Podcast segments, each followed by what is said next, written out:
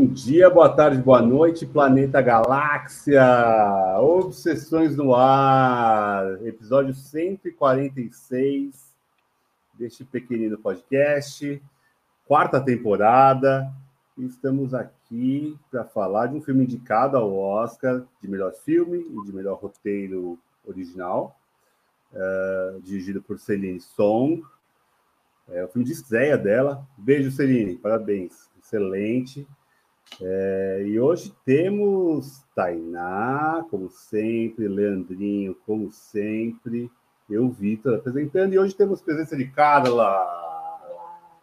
Carla, quem é você? Não, presente, quem é você? Como que as pessoas te seguem nas redes sociais? Da onde você vem? E é isso, por enquanto. Calma. Bom, eu sou a Carla Vasconcelos, eu assisto filmes. Basicamente isso, eu não penso nada. Eu só gosto de filme, sou apaixonada por filme e estou aqui para falar sobre vidas passadas. Eu sou imigrante, moro nos Estados Unidos, então tenho essa ligação com o filme também. Faz, faz vou fazer oito anos que eu moro lá. Então, estar aqui no Brasil para poder falar sobre imigração também é algo muito interessante para mim. E me sigam no arroba Carla Vasque, com cenudo underline. Sigam a Carla, sigam a Tainá Ceceli, sigam arroba Sessões de Cinema. Já deixa o joia aí, faz o um comentário, participem do chat. Fernando não está hoje, não temos nosso sinopseiro habituê, mas temos Leandro fazendo esse papel maravilhoso e brilhante. Leandro, qual é a sinopse do prato do dia? Por favor, meu amigo. Muito bem, muito bem. Boa noite, gente do chat, gente de onde for. Carla, bem-vinda. Vitor. Bom, Vidas Passadas. É, sinopse retirada de, do site papodecinema.com.br, tá bom? Um casal de amigos de infância se separa depois que a família de um deles sai da Coreia do Sul a fim de emigrar aos Estados Unidos. Mais de 20 anos depois, os dois se reencontram em Nova York. Chegou a vez de ambos encararem seus sentimentos. É isso aí, gente.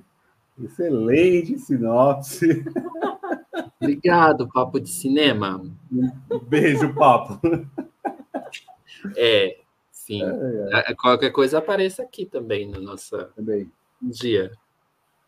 É, então é, isso. É. Vamos falar de vidas passadas, uh, past lives. Em inglês é um filme americano, mas é quase todo falado em coreano, então isso é algo curioso. É, a Coreia do Sul está muito forte, né? principalmente na indústria cinematográfica. Depois de Parasita, acho que conquistou seu espaço ao mundo já estava lá, mas acho que cresce, né? Cada vez mais, as produções estão cada vez mais vindo de lá. Muito incentivo público, viu? É, vem falar de cota de tela aí, seus trouxa. Bom, é, sem, sem cutucar ninguém. Eu vou começar com a Carla, que tem essa peculiaridade por ser imigrante. É, Vidas Passadas foi meu filme predileto do ano passado. Carla lá. Lá, lá, lá, lá, lá, lá, lá, lá, lá, lá, Primeiras impressões, cara. Né? O que você achou do filme? Como o filme te impactou de cara? Essa questão da ligação é algo que foi de cara? Não? É mais a relação romântica? É, como que você foi tocada primeiro? Só, não precisa mergulhar de cara, vai devagar. Bom, é, com certeza foi a questão da imigração, porque é muito, eu achei assim muito bonito. É, é difícil você largar, largar tudo e ir para outro país, né? Então você não sabe como é que vai ser isso, é, vai começar do zero. Muitas vezes não dá para você continuar a sua carreira naquele outro país, principalmente quando é para o Canadá ou para os Estados Unidos, vindo de um país como Coreia, Brasil, entendeu? Então normalmente você abre mão de tudo né? Então, no meu caso, eu vendi tudo que eu tinha, tudo. Eu vendi até os livrinhos, meus livrinhos no, no Mercado Livre, entendeu? Então, assim, É, e, é, e, é, interessante que tem uma cena né, dos pais dela ali empacotando as coisas, enfim. Então, com certeza, essa questão da imigração me tocou logo de cara, o idioma, a dificuldade de, de, de comunicação, e manter a cultura. Então. É isso? É isso. Legal. Muito bom, muito bom. Ó, temos, temos de onde tirar aqui muitas informações de Carla, como tirar o green card. A gente, até o fim, você fica aí. A gente vai ter todas essas informações aqui. É, depois você te manda uma DM para ela, ela orienta, pagando, né? pagando bem. 20 mil reais, ela Tudo ajuda certo. todo mundo. É... Tainá, Tainá viu o filme nos cinemas esse sábado. O filme está nos cinemas, inclusive. Quem não viu ainda, vá aos cinemas vale muito a pena. É, recomendo para quem gosta de romance, para quem gosta de questões humanas, para quem gosta de drama, para quem gosta de relacionamentos difíceis. Uh, Tainá, você que viu o filme nos cinemas, se emocionou, com certeza. Quem não se emocionou tá errado, hein? Já falo de já agora. Depois o Leandro vai falar que não chorou. Tá meio morto Mas vamos lá. Eu acho. Tainá, o que, que você achou do filme? Como o filme te toca? É, essa construção, o filme de estreia da Celine, as atuações bonitas, as locações, essa mudança de país. O que, que você sentiu, minha amiga? Meus amigos, minha amiga querida, boa noite, boa noite, pessoal. É, eu acho que é impossível não sair tocado ou tocada por vidas passadas. É, eu acho que é um exercício, me surpreende que seja um exercício tão vigoroso de autoanálise, sobretudo em uma estreia. É, eu acho que também, exatamente por ser vigoroso, é muito corajoso, deve ter rendido anos de psicoterapia. Eu acho que talvez eu não atingisse é, um nível tão preciso de um retrato como este, a não ser quem já tem tivesse vivido.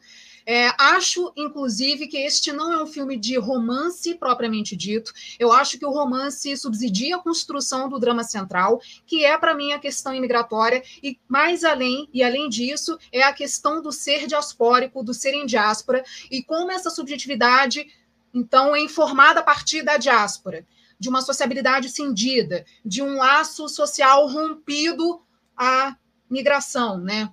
no movimento migratório em geral, e como ser e estar em um novo lugar, o que é preciso escolher.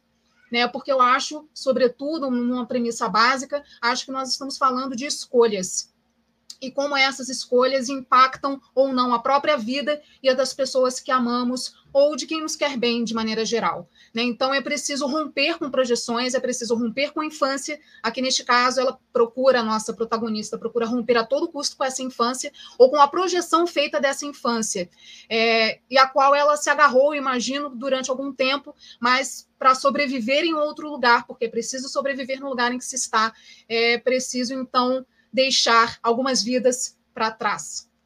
Acho que esse é um início. Olha lá, a gente está falando de um filme espírita, Leandro. Não parece. É, não uai, é? porque, porque não, é, é espírita nome, né? também, né? uai. É o nosso lado 3. Agora, o inimigo agora é outro. É. É... Fala aí, Lê. Eu queria começar com uma enquete. O chat também pode responder. Que Bora. é uma das coisas que o filme tem um momento ali, né? Um momento talvez mais poético do filme, que fala de vidas passadas mesmo, né? E, é, tem um nome em coreano, acho que é Nyenyun para eles, que são pessoas que você já encontrou. É, e, e alguma coisa, alguma evidência nessa vida dirá que realmente vocês já estiveram juntas, juntos, juntos, noutra lugar, noutra dimensão, noutra vida, noutra existência.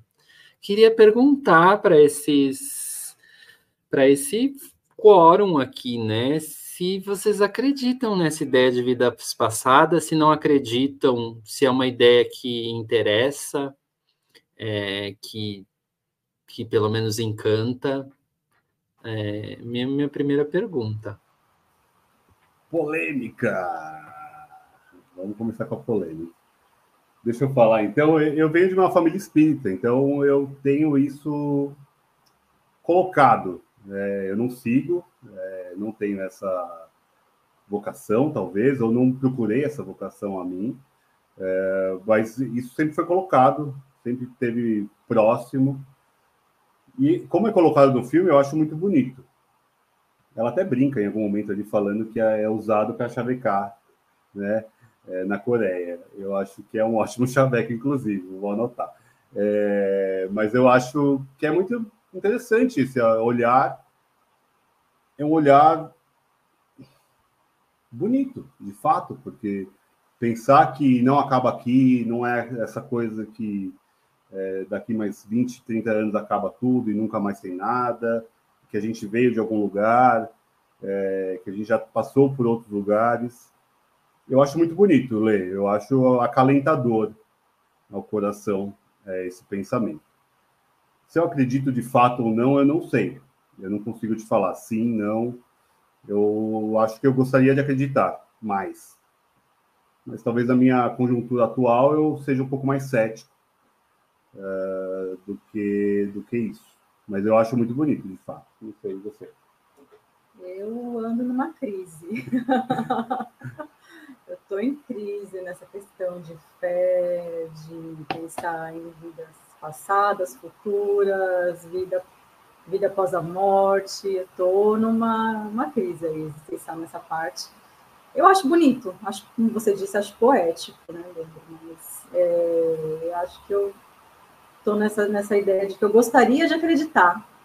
Acho que é, acho que é bonito pensar que porque a gente vive tantas coisas bonitas, são tantas conexões, né, que, que transcendem o físico e o material, né, uma coisa muito os amores que a gente vive, as ligações de, laços, é, enfim, da vida, a gente não sei. Eu acho bonito pensar isso, mas no momento eu meio em crise. Não sei, não tenho uma resposta para você.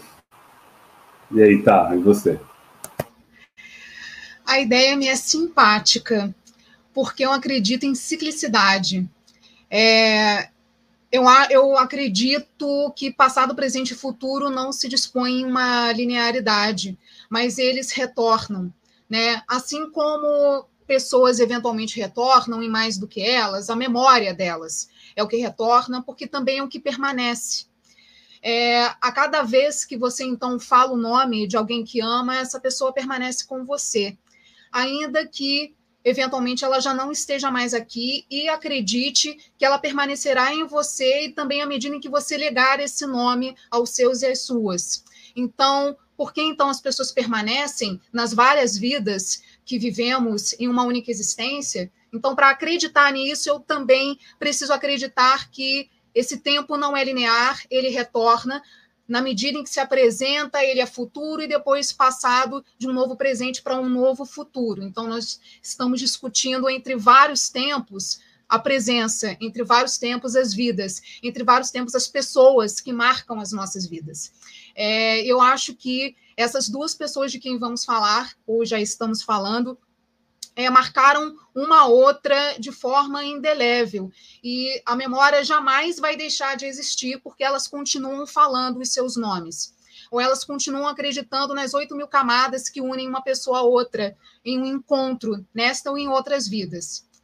Então, isso é. Não sei se isso é acreditar, eu não sei se isso é simpatia, mas é, me acalanta a ideia do retorno e, de, e também da permanência. Algo precisa ser permanente, já que o futuro é uma abstração.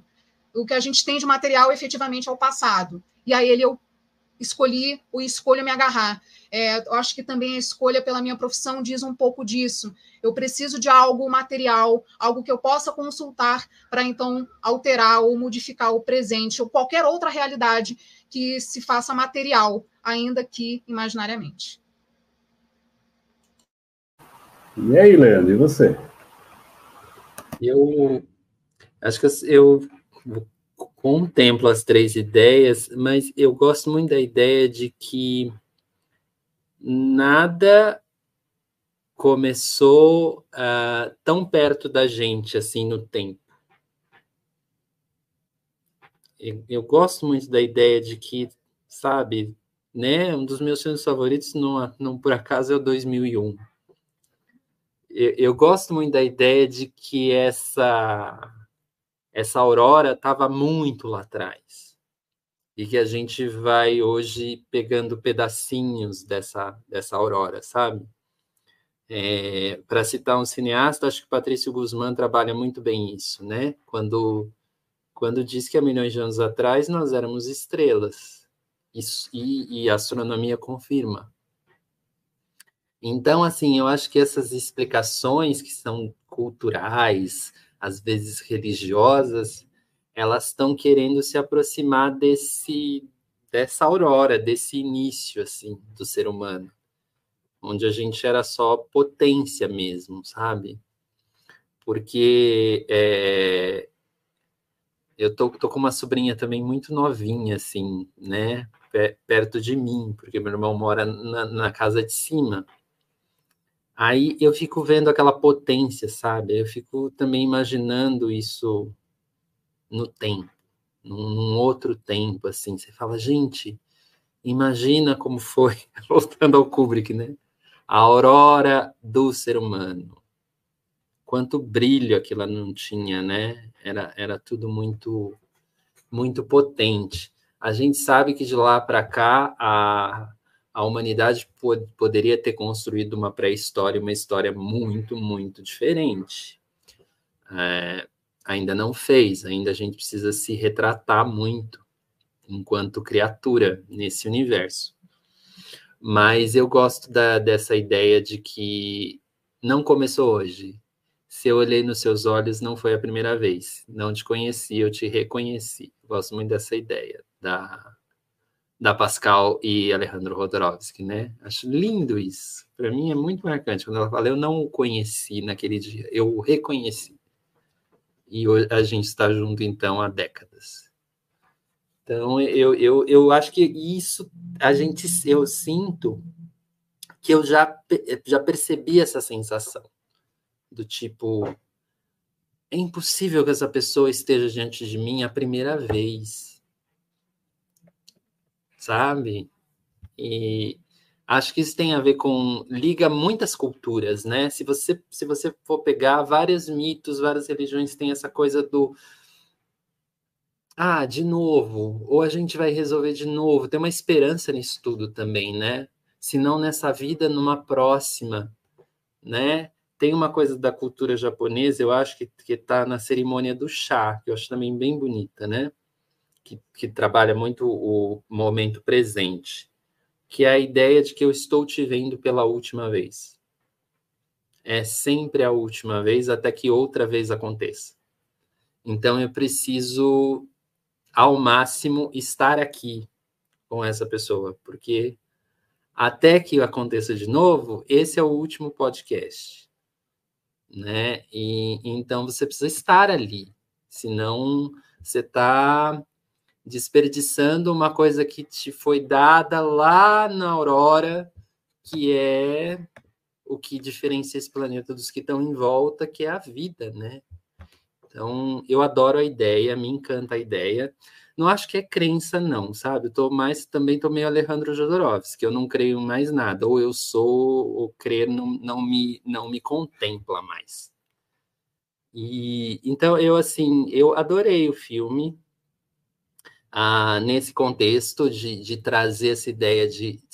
São 8 mil camadas, até que a gente realmente possa se uh, encaixar nessa, nessa existência, nesse segundo, é, e a ideia de que você também, um, pensando nessa existência que a gente tem mais curta, mais memorizável, né, de quando a gente nasceu até agora, nesse último nascimento, vamos dizer assim, uh, de que você também vai abandonando vidas, né?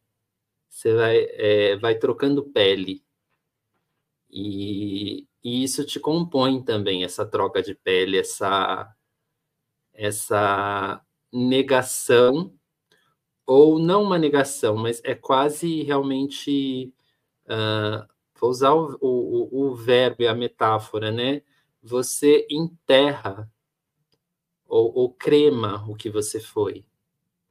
Não é interessante para esse seu novo círculo ou essa sua nova vida, essa sua nova direção comentar sobre certas coisas, porque aquilo pode é, realmente não te contemplar nessa vida.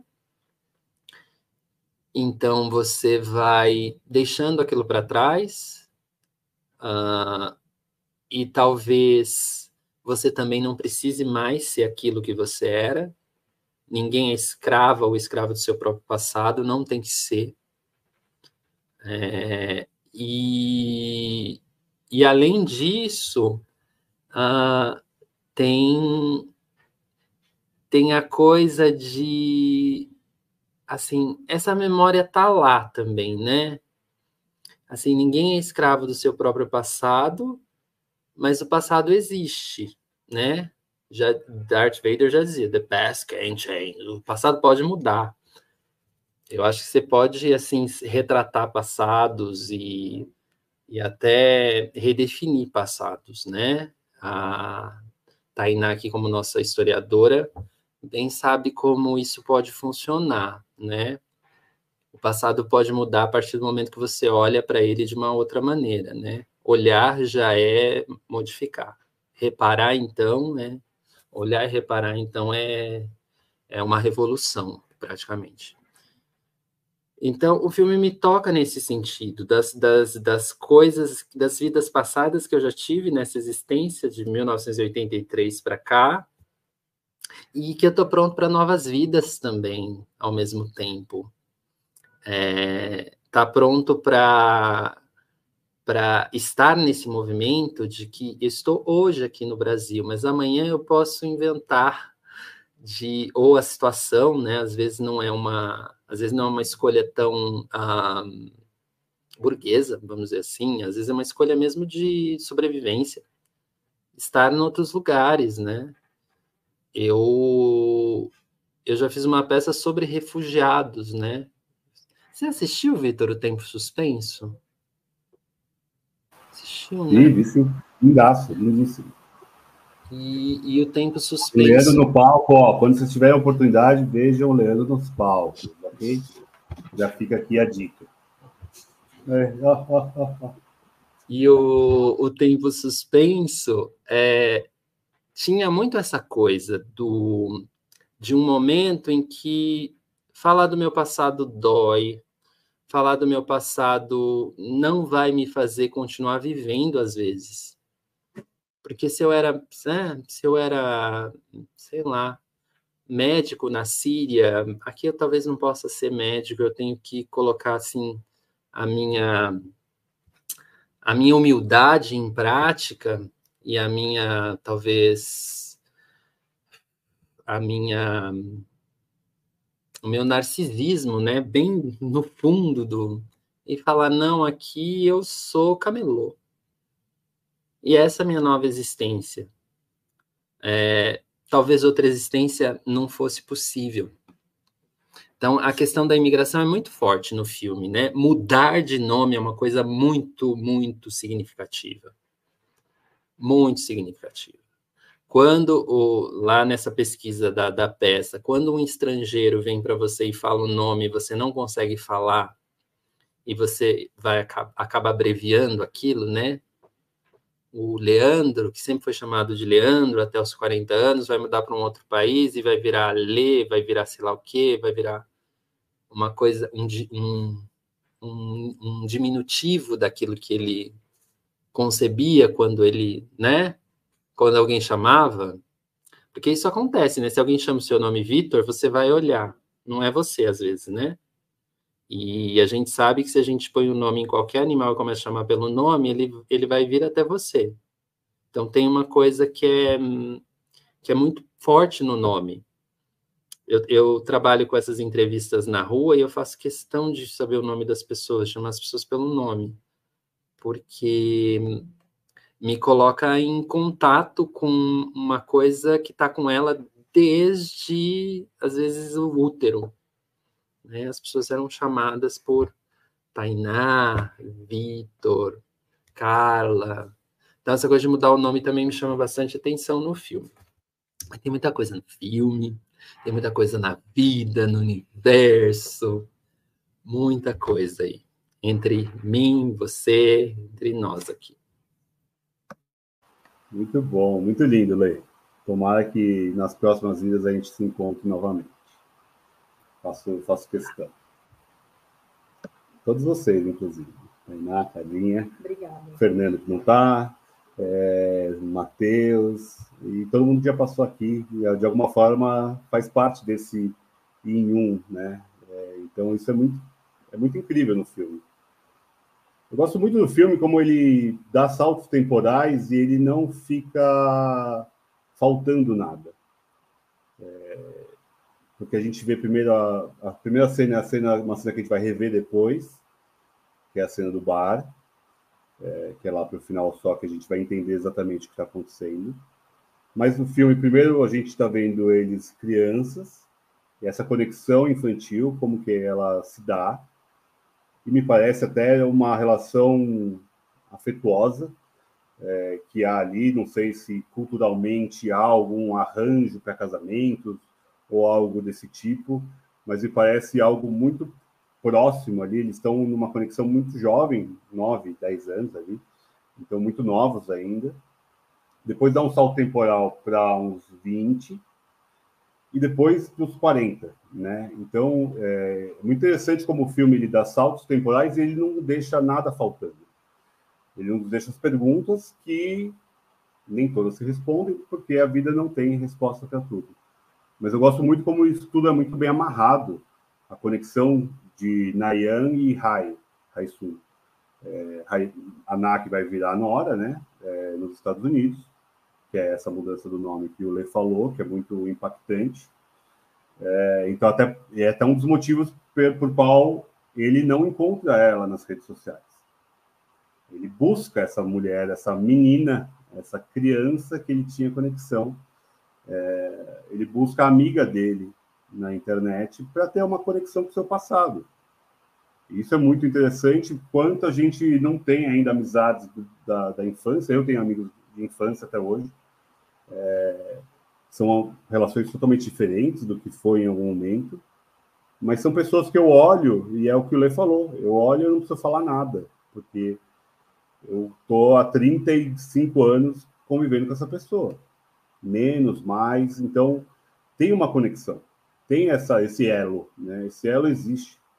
É, semana passada eu casei uma amiga do colégio, é, eu conheço ela há mais de 25 anos. E é aquela coisa, não preciso nem dar parabéns, sabe? É a emoção do olhar já, tá, já diz tudo, porque a gente tem uma conexão de muito tempo. Então, isso eu acho. O tempo faz toda a diferença nessas conexões. Claro que pode ter um amor à primeira vista, claro que pode ter, mas a gente falou bastante isso semana passada. Né? Como na nossa idade é muito mais difícil a gente ter esse tipo de conexão, por estarmos mais calejados, por a gente estar um pouco mais cético, por a gente estar um pouco menos aberto. Então, talvez nosso passado, ainda nessa vida, nos trouxe até esse momento de estarmos desse jeito. Talvez só numa próxima a gente tenha esse prazer novamente de um primeiro beijo, de um primeiro gozo, de um primeiro olhar, de um primeiro apaixonar-se. É... E acho que o filme ele se apega muito nesse primeiro conexão, essa primeira conexão dita romântica, apesar de serem crianças. É mas eu entendo que é, o Haisan, Haisun, né, que é o, é o homem, ele ficou preso naquela memória. E até é, o Lê falou agora, e acho que a própria Nora fala em algum momento. Você quer a conexão com aquela menina. Aquela menina já não existe mais. Aquela menina faz parte da minha história. Mas aquela menina ficou com você. Então eu acho isso de uma poesia, de uma sensibilidade porque é exatamente isso, a gente não é mais quem fomos ontem, quanto mais 30 anos atrás. É, então eu acho o filme tão sensível, em N camadas. Eu gosto muito dessa conexão que ela fica num flerte, ela fica numa amizade, ela fica numa conexão com o próprio país.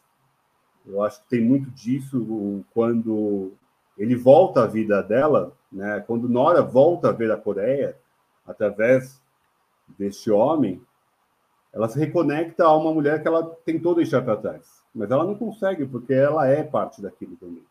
A Coreia faz parte dela, por mais que ela já esteja no passado é, e não esteja no futuro no pensamento dela, né? A ideia dela é construir alguém, uma nova vida em Nova York, já com Arthur, né? Com o marido. É, que eu acho um personagem riquíssimo. acho que vale muito a pena é, depois a gente falar do Arthur, que eu acho de uma maturidade ímpar. Mas daqui a pouco a gente fala. Eu acho que vale mais a pena a gente falar por enquanto ainda de Nayang e do Sung porque são conexões que se dão de forma tão abertas e livres em busca de si.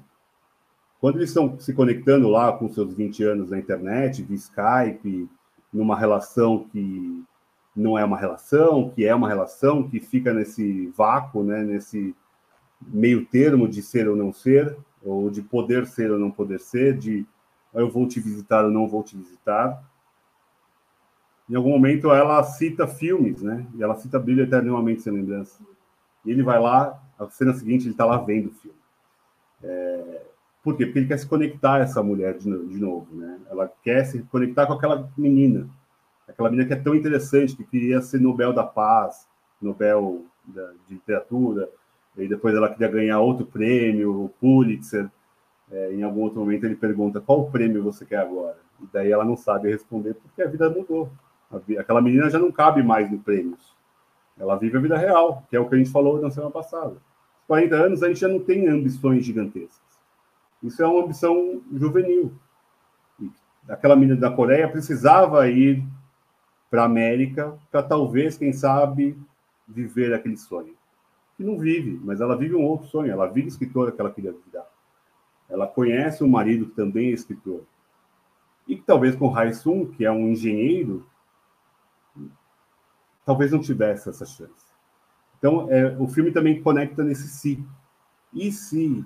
E se eu tivesse ficado na Coreia? E se eu tivesse ido para Nova York naquela época? E se eu tivesse é, ido para aprender mandarim na China como ele queria ter ido aprender? É, o que, que, seria diferente? Então, eu gosto de como a vida é complexa e é bem colocado no filme. Essa complexidade não é banalizada no filme porque são vidas comuns, são pessoas comuns, pessoas que têm desejos comuns. Então eu gosto muito de toda essa conexão desses dois e essa terceira pessoa que aparece, que o Leandro até em um momento falou, Ih, vai virar um trisal, vai virar um poliamor ali. É, depois eu vou te perguntar se você ficou frustrado. Né? Mas eu gostei muito da, dessa conexão desse casal, que não é um casal, mas que talvez tenha sido um casal em vidas passadas, talvez seja um casal na vida futura, talvez seja um casal daqui dois anos, se Nora se separa de Arthur. Mas naquele momento, naquele instante, com a vida que eles têm naquele momento, a vida presente, não cabe essas vidas passadas que eles sonharam e pensaram ter. Então eu acho essa conexão tão bonita e um filme sensível, uma trilha sonora límpida, tocante, leve, as locações são incríveis. Nova York é uma cidade que cai bem sempre na, na tela, né? E Seul também cai muito bem na tela. Ali tem um, uma Seul bem bonita, caótica, é, suburbana, em algum momento ali na infância. Eu gosto muito desse, dessa, desse desejo que está posto, mas não é concretizado. É, tem muita tensão, acho nem sexual, mas é uma tensão amorosa é, mais de, de, romance, por, por, isso que eu acho que o romance, mim, pega. O filme, o romance é um romance não realizável. Não realizado e não realizável. Por conta das decisões que eles tomam. Eles tomaram nesse passado e que eles tomam nesse momento no, no presente. Nós não somos mais crianças, nós não, não nos cabe mais sermos é, efusivos, irmos no afã, mas nós podemos porque somos adultos. Ela, ela coloca isso, ela deixa a porta aberta. Em algum momento, numa primeira, nas primeiras conversas, quando ele chega em Nova York. Mas é uma decisão dos dois. Precisa ser uma decisão dos dois. Então, isso é muito. É, é muito maduro, eu acho. O filme, é um filme muito maduro, a meu ver. Eu acho que é um filme que não cai na banalidade da, das intempéries. E poderia acontecer um beijo, poderia acontecer um sexo, poderia acontecer um, sei lá, os dois se pularem da torre da, da Estátua da Liberdade, poderia acontecer qualquer coisa. Mas eu acho um filme muito maduro. Muito maduro porque é o possível naquele momento. Então eu gosto muito dessa. É um filme cético ao amor, a meu ver, porque eu acho que é um amor é, enquadrado, né, principalmente desse Arthur com, com Nora, mas é um amor que é realizado, está realizado, precisa estar realizado naquele momento por conta das decisões que eles fizeram até aquele momento. Raisung fica chupando o dedo? Eu acho que até fica, mas eu acho que ele entende a decisão de Raisung, e aqui já estamos falando isso, já falei todos os spoilers possíveis, peço perdão para quem não viu. É, eu, eu, sempre acho que não vai ter spoiler. É sempre uma. Eu sempre começo esses, esses papos aqui achando que hoje não vai ter. Mas aí de repente tem. Mas é. É bom falar spoiler também. Eu acho que tem gente que se interessa pelo filme justamente porque a gente dá os spoilers e porque nos spoilers a gente se justifica, né? Por que, que a gente está contando essa parte e não a outra? Não é, Tainá? E aí, tá? Fala aí mais um pouquinho do filme. É, conversando com todos vocês, acho que estávamos falando sobre o tempo, e esse tempo interconecta essas histórias que são ativas em si próprias e nas de outra pessoa, e elas são coparticipantes, elas são cofundantes umas das outras. Então, eu acho o Yin Yang por exemplo, assim como o idioma e o nome são marcadores culturais fundantes a essa identidade, a identidade de Nayan, de Nora, ou como ela queira ser chamada. A perda do nome para assumir uma nova identidade em outro lugar, eu imagino que seja traumática, porque não é necessariamente uma escolha e muito menos uma escolha real.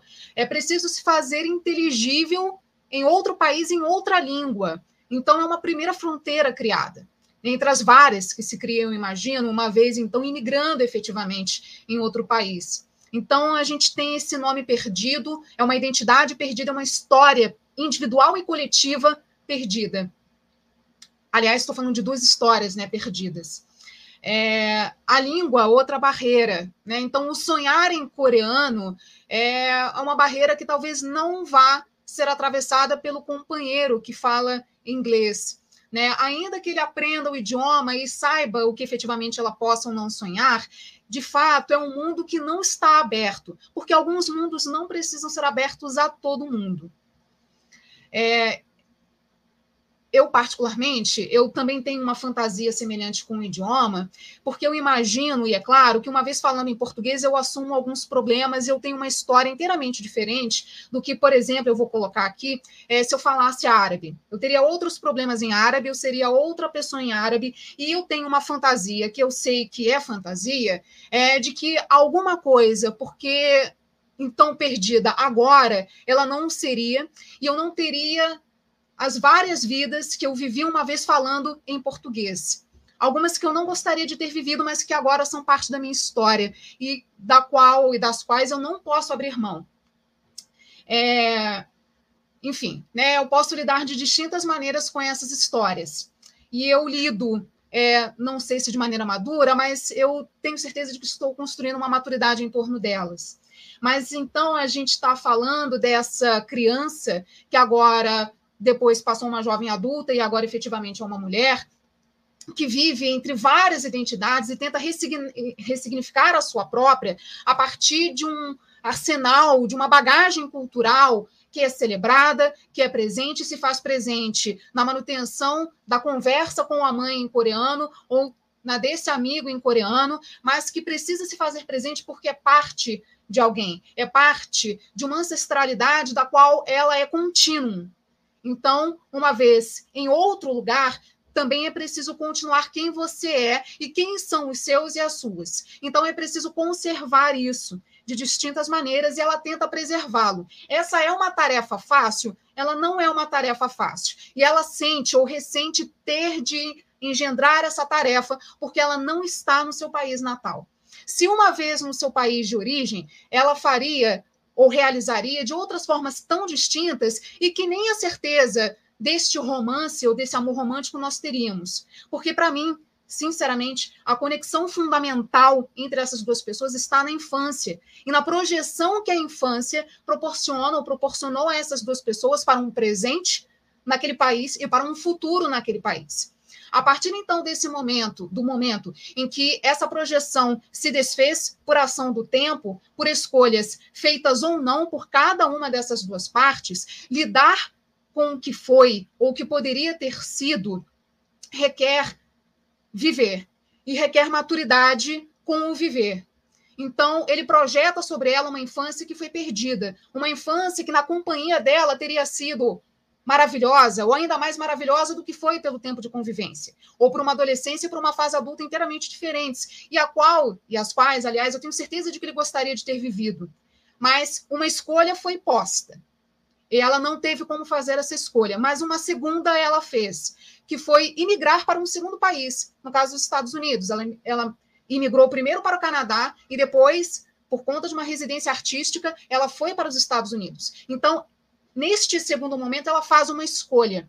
Ela faz uma escolha pelo seu futuro no país em que ela se encontra, porque ela acredita, talvez, que terá uma carreira que no seu país de origem não seria possível. E isso requer perder alguma coisa. E isso requereu, por exemplo, perder a conexão com este amigo, porque a ligação com o passado naquele momento talvez fosse forte o bastante, ou suficiente o bastante para ser bem dolorosa e que aprenderia naquele passado, num passado de memórias, de memórias que podem ser reconstituídas ou poderiam ser reconstituídas apenas ao diálogo, mas jamais vividas novamente. Porque você não vai fazer a travessia de volta.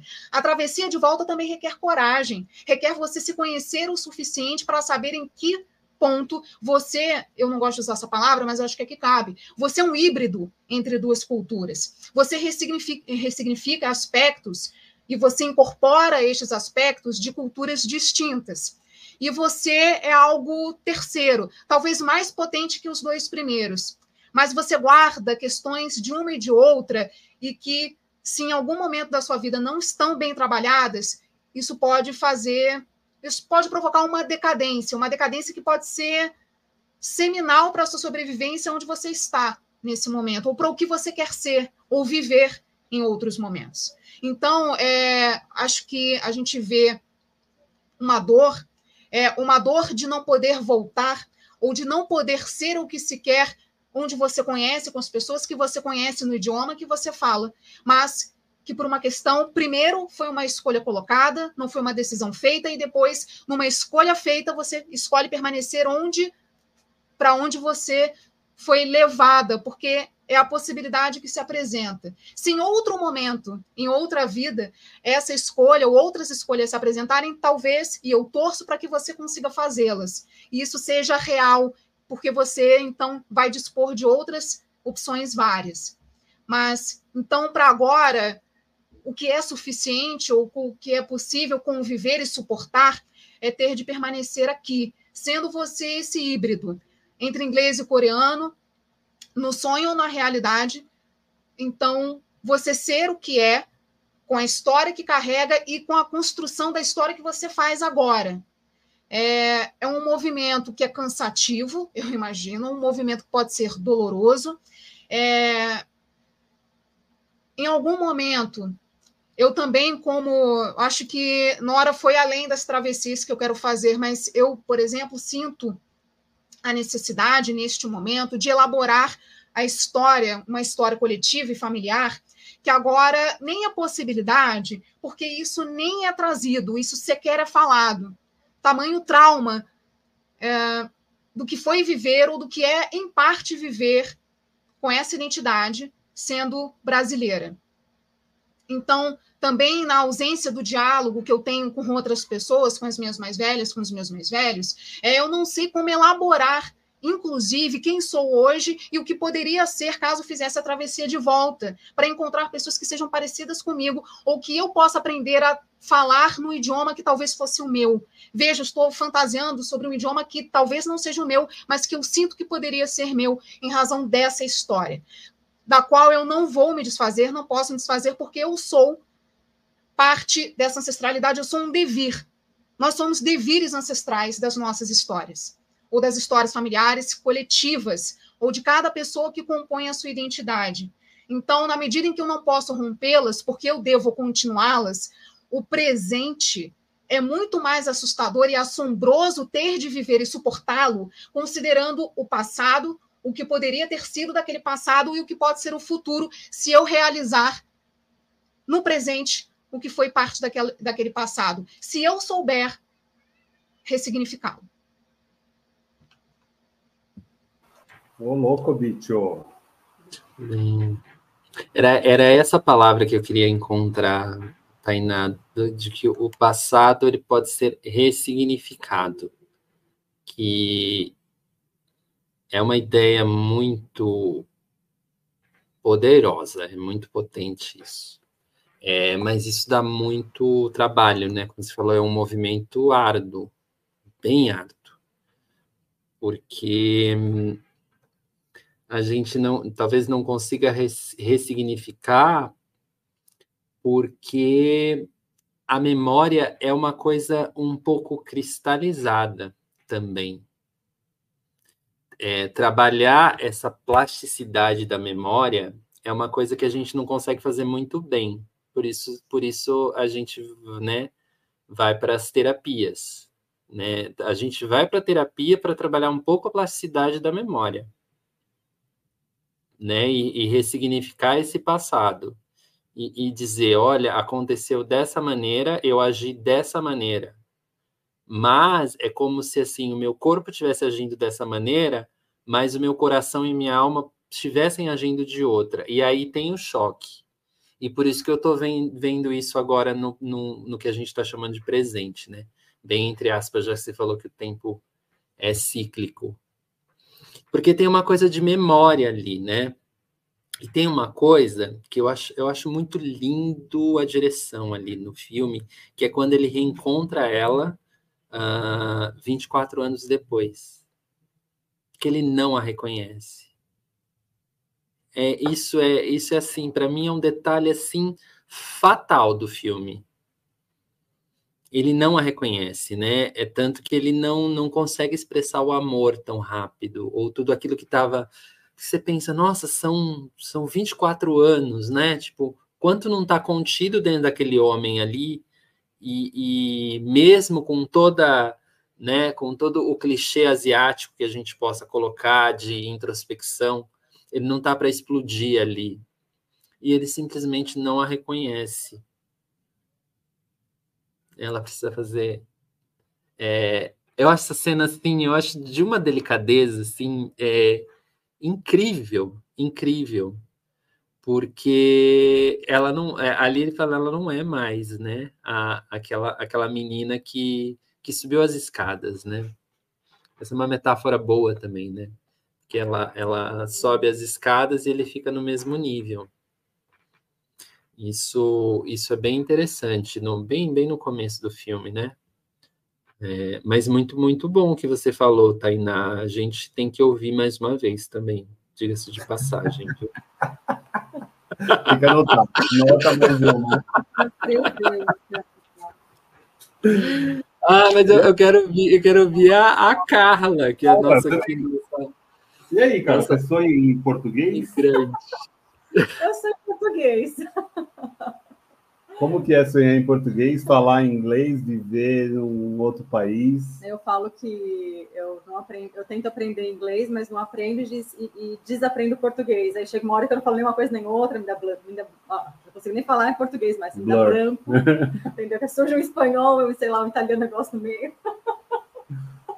É, eu gosto muito desse filme por nossa, esse filme ele tem tantos desdobramentos, desdobramentos para mim, porque ele não é só realmente um romance, ele é realmente a jornada de uma imigrante, mas também eu vejo assim a imigração no filme, ela eu acho muito bonita porque além de tudo isso que a gente já, já, falou aqui, eu acho que também somos imigrantes na vida uns dos outros, né? Porque subjetivamente o que eu vivenciei é, foi muito particular meu, ainda que tenha sido todo mundo aqui no Brasil tenhamos convivido vivido de uma forma muito única, É, o outro, né, a alteridade, é um território imigrante que eu não conheço. Então, acho que o filme fala isso de uma forma muito bonita, especialmente quando ela está conversando com o marido na cama, e aí ele fala sobre o sonho, né, que ela sonha em coreano, dando spoiler, gente. Aí já o Vitor abriu as portas, vamos que vamos. É, e daí ele fala sobre, ele fala para ela assim que ela amplia o mundo dele, né? Eu acho isso tão bonito que ela amplia o mundo dele e ele se questiona se ele faz o mesmo para ela. E é assim, óbvio que ele faz o mesmo para ela. Só que ele não ele tem esse receio justamente porque ele é americano, está vivendo nos Estados Unidos, imagino, né? Eu que seja essa sensação. E ela é estrangeira, então ela, ele começou a aprender coreano por causa dela né, aprendeu a jogar os jogos da cultura dela. Então, ele realmente ela ampliou assim, o mundo dele. E, mas, assim, falando de relacionamento, mesmo nós, né, aqui numa, dentro de uma mesma cultura, nós ampliamos o mundo um do outro. Né? Aqui nesse podcast, mais claro que o que a gente está vivendo aqui agora, nesse momento, é isso. Então, acho que o filme também ele faz essa metáfora de, de imigração, não só de país, mas também né, nos relacionamentos e, e, eu gosto muito também de pensar, agora falando sobre escolhas, é, que o. Como ele chama o coreano? Esqueci, não sei falar o nome dele. Haisung. o Haisung, ele. Eu vejo ele muito inocente, né? É, ele, ele talvez ele continuou sendo aquele menino, né, da escola, ele continuou, e talvez essa metáfora que o Leandro falou, né, que ela subiu as escadas e ele permaneceu no mesmo nível, isso talvez fale um pouquinho da maturidade emocional dele, porque ele, quando, quando ele procurou por ela, ele encontrou, e um dia ela encontra, encontra, né, esse rapaz, ele, assim, eu não sei, tipo, meu, pega uma, dá um jeito de encontrar, essa mulher já te encontrou, né, e, e, ele fica meio passivo, eu acho, ali naquela relação. E, e tem uma coisa sobre escolha: quando a gente faz uma escolha de algo, a gente renuncia todo o resto, né? A gente fala um sim, a gente está falando não para muitas outras oportunidades, outras coisas. Então, o sim é muito difícil de falar, porque a gente não quer renunciar o resto. Então, quando a... tem algum momento né, que eles estão conversando ali pelo Skype e tal, e ela fala assim: você não quer vir para Nova York, né? E tal, e ele fala: por quê? Não tapa na cara dele. Como por quê, menina? Acorda pra vida. para ver ela, para encontrar com ela. Mas tem um outro momento que ele fala também: você quer vir para Seul? Ela fala também: mas por quê? né? Então tem esse desencontro de, deles, né? Das escolhas de vida, de vida que eles fizeram. Mas eu acho que no caso dele, é, ele, eu acho que ele perdeu o timing assim, de poder, de viver esse amor, gente. Eu acho que ele perdeu esse time porque ela convidou, ele estava ali indo para a faculdade, ele resolveu ir para a China. Ele tinha uma oportunidade, ele saiu da Coreia, ele foi para a China. Então, é, e depois, ela já casada, já há anos, ele vai lá para Nova York. Então, assim, desculpa aí, querido, você perdeu seu time. foi, entendeu? Teve a chance, perdeu o time. Então, tudo bem, acontece, ninguém é obrigado a nada, né? Mas é um fato. Eu acho que ele passou ali, ó. Cavalo, passou ele não. No carrossel. No carrossel. no carrossel. É linda aquela cena também. que inclusive é um lugar maravilhoso que eu já estive lá e é lindo. Quando eu vi aquela cena no filme, aquele, que eles chegam e o carrossel está lá no fundo ainda, né? Que tem o. Olha, o, o viu? É o, é o, é o Hudson, né? O Hudson, é. sei, mas enfim. É o Dumbo ali, a região do Dumbo. É, a região né? do Dumbo, perto da ponte do Brooklyn. Aí, acho linda aquela cena. Mas, fala, quero falar também, rapidinho. Fala. Não, pode ter o tempo que quiser. A gente está cedo ainda, pode falar. Big Brother, o pessoal espera a eliminação do Big Brother. Supera. Espera aí, mesmo. galera. Isso mesmo, Vini. Vini tá falando aqui, supera, filho. Perdeu a chance. Olha lá, bloqueia nas redes e segue a vida. É isso, isso. aí, ó. É, eu ia falar também, eu esqueci, gente, o que eu ia falar. Mas, assim, o que eu, eu acho que é, assim, da cinematografia, que é o que vocês estavam falando da maturidade da Celine Song. Song. Eu sou apaixonada pela cinematografia desse filme. Eu acho lindíssimo quando os dois crianças estão brincando naquela praça e, eles, e tem aquelas duas estátuas que se olham. E assim, spoiler de novo. é.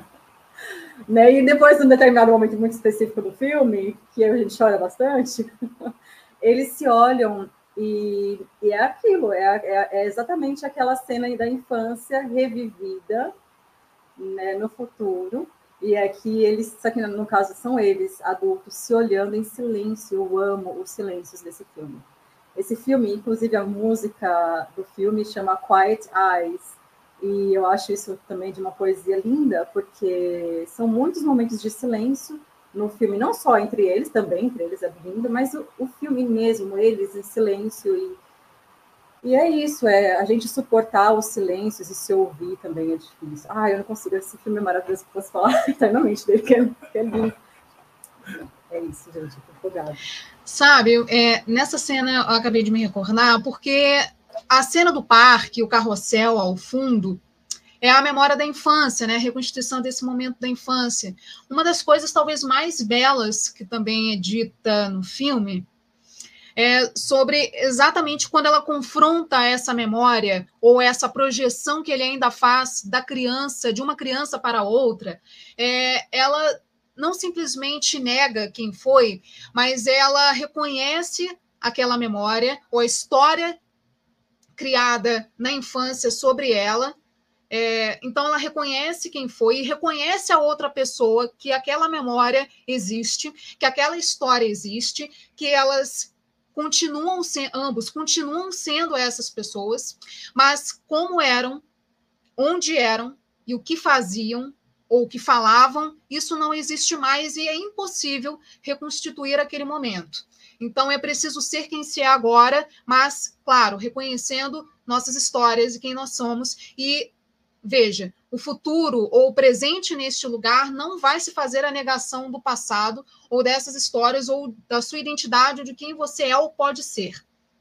Mas reconhecê-lo e não sei se é validar, mas tornar legítima a memória que alguém tem sobre você e, na medida do possível, talvez ainda manter positiva aquela marca deixada sobre a outra pessoa de novo envolve maturidade, envolve coragem e talvez envolve, ou talvez tenha envolvido muito choro, na medida em que você, uma vez distante do seu lugar, das suas pessoas, da sua língua, ou da Seul, que passa naquela fotografia em tom pastel, né? O, aliás, as cores do filme eles é, são cores sóbrias, frias, exatamente para talvez para chamar a atenção para o drama, pela qualidade do diálogo e quando o drama, então, uma vez se desenvolve no diálogo, ou exatamente para dar o tom de que precisa ser sóbrio, não é para chamar atenção. Eu quero que você se centre, ou que nós nos centremos no drama,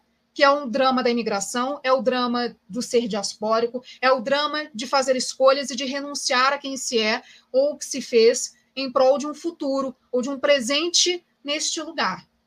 Então, inclusive, a distância emocional que se estabelece entre ambos é tão significativa que cada um permanece enquadrado em um polo. Em cada polo do quadro, de cada quadro, eles estão distanciados. E na cena mais à frente, no bar, é que eles, uma vez, então, sentados à mesma altura, eles conseguem se encarar. E o silêncio, e a cada momento que o silêncio se estabelece, ou você tem aquela trilha sonora talvez para lidar com o desconforto, um, talvez um possível desconforto para quem assiste, porque aquilo, é, o silêncio nesse sentido, para aquelas duas pessoas ou para aquelas duas personagens, é diegético, é parte daquela comunicação, mas para nós que assistimos, somos os observadores, pacientes nesse caso, então fica um desconforto com o qual não se pode suportar talvez porque não se conheça a fundo. Nós estamos entrando em contato com aquelas pessoas naquele momento. Então, porque não conheçam, nós não conhecemos aquelas histórias a fundo, é, ainda assim nós ficamos desconfortáveis com aquele silêncio. Então, a trilha vem para encerrar aquele assunto para nós, porque para aquelas pessoas ainda está acontecendo. O filme acontece para que essa história então chegue, pelo menos neste tempo, com essas pessoas como são hoje, a um termo que é importante ou seria importante para cada uma delas, para que essas projeções fossem de fato rompidas e permanecessem onde devem neste momento que é no passado. Muito bom, tá? Eu, eu, queria trazer o Arthur, que eu acho que ele é um personagem que faz um contraponto muito interessante com essas duas figuras que a gente está torcendo a favor, né? A gente acaba torcendo por esse romance é, que não acontecerá. É, spoiler de novo, desculpa. É, mas, de fato, o Arthur ele tem uma maturidade, mas ele também tem uma vulnerabilidade por conta do que até a Tá falou ali em algum momento. Ele, ele é só um homem americano, ele é sem graça, né? Perto da, de toda a explosão cultural e da raiz que esse Raisum traz para ela. Em algum momento eles falam, nossas raízes precisam encontrar novos lugares. Mas a raiz dela está em Seul. Ela trouxe essa raiz para os Estados Unidos e ela está replantando, se replantando para nascer novamente em Nova York, junto ao Arthur. Então é interessante de ver que Nora se torna Nora, né? A Ná se torna Nora ao, ao se plantar fora daquele lugar. E ela só consegue a partir do momento que ela corta a raiz com o seu 24 anos depois, essa Seul volta. E todo, todo, todos esses 24 anos que ela apagou, ou esqueceu, ou deixou lá guardada, voltam à tona. Ele pergunta em certo momento para ela: ele é atraente? Ela fala: é. Ele é atraente para você? E ela diz: a Coreia nele é atraente para mim. Não dá para você concorrer na, no pensamento de Arthur contra si. É parte dela. Então, em nenhum momento ele entra numa, numa questão bélica contra ela, nem contra ele. Né? Nem contra a Na, nem contra a Haisung. Ele assume o seu papel de coadjuvante naquele momento. Com uma confiança ímpar de que ela não vai embora. E se ela fosse embora, eu acho que ele entenderia. É, então, eu, eu acho esse, essa personagem. Ele é um ótimo ator, né? Ele está muito bem em First Call. É, não tinha visto mais nada dele depois e acabei vendo ele agora novamente. Achei ele muito. Porque ele tem um aspecto passivo, mas ele é importante. Ele sabe o seu lugar. Os momentos de conversa com, com o Haesung, que ele tenta falar em coreano e o outro tenta falar em inglês, mostram uma incomunicabilidade ímpar, mas que eles se enxergam no olhar também. Eles também criam um yin e um deles. É, o próprio o próprio Haisung fala, né? Isso. Então eu acho eh, que isso é muito legal e quando ele diz, eu não sabia que conhecer o seu marido ia ser tão doloroso, gostar do seu marido ia ser tão doloroso, porque ele sabe que foi a escolha certa. Ela não é uma mulher que fica e ele é um homem que fica. Então, por isso, talvez aquela decisão 24 anos atrás seja isso. Ele é um homem filho único, que tem um emprego normal, tem um salário normal. Isso não permite nem casar hoje com a atual namorada. Quanto mais imigrado daquele país. Se não fosse por uma condição financeira, uma condição do trabalho, por uma condição amorosa, talvez ele fosse deserdado pela própria família a família dela já era de, de artistas, um diretor de cinema, então tinha um pensamento muito mais progressista, muito mais amplo, muito mais global. E ele não, ele ainda era da província coreana. Então, é, esse um que eles não têm do casamento não cabe nesse momento, nesse, nessa vida. Então, talvez uma próxima, talvez tenha sido numa anterior, talvez ela tenha sido o pássaro e ele o galho. Então ele fica e ela partiu. Então eu acho um filme que tem usa metáforas, mas não de um jeito bobo, né? Nunca é gratuito. Tudo é muito bem colocado, tudo é muito bem posto. E eu acho emocionante, porque tem um final apoteótico no silêncio, é, num abraço, num o que nós somos, e a resposta não existe, porque não há resposta. Então, isso é tão humano não decidir nem na vida adulta, nem saber o que somos na vida adulta, porque talvez buscar saber é cansativo demais. A gente falou ontem sobre asas do, do desejo. O próprio anjo não queria mais saber, ele queria ter dúvida. Ele queria viver a vida humana para ter dúvidas, para não saber o que fazer, não saber exatamente o que vai acontecer ao amanhã, ou o pensamento de todas aquelas pessoas. É impossível ser completo sabendo tudo. Saber tudo é limitante. Então, eu acho que a beleza do filme é deixar tudo em aberto, deixar o amor em aberto, deixar as possibilidades em aberto, apesar de ter tomado decisões. Porque tomar decisões também é fechar muitas portas, como a Ká falou, mas também é olhar para o futuro, andar para frente. Porque ficar num limbo também não é bom para ninguém. Como ela decidiu, não vamos mais falar 24 anos antes. Porque para ela, ela precisava voltar e replantar aquela nova semente. E que bom que eles se reencontraram para ter certeza e ter essa conversa nesse bar. Que realmente, no começo, eu não saberia dizer se eles eram um casal, se aquele homem era um. Como que é? Um guia, ou se eles eram um casal e aquele era um amigo ou irmão dela. Aquela, aquela conversa do início do filme é maravilhosa, porque a conexão dos dois está posta, porque eles estão conversando e deixam o Arthur escanteado. Mas é que o Arthur tem a sapiência de saber o seu lugar, de saber o seu momento, de saber o momento de acolhê-la quando ela volta. É, então, ele, para mim, é um personagem que me marca e me emociona. Ele me emociona até mais do que a própria relação romântica. Porque ele sabe o seu lugar. Ele não, ele não está à deriva. Ele tem certeza das decisões dele. Ele não é um homem que deixou a vida passar para tomar decisões posteriores, como são esses dois amigos, amantes, colegas, ou o que é que seja, que nem ele sabe. Então é um filme que, só de falar agora, já embarga a voz, porque é bonito, é, então vale muito a pena ver. Quem não viu, veja, porque, olha, vou até tomar uma cerveja aqui para ver se volta aqui a voz.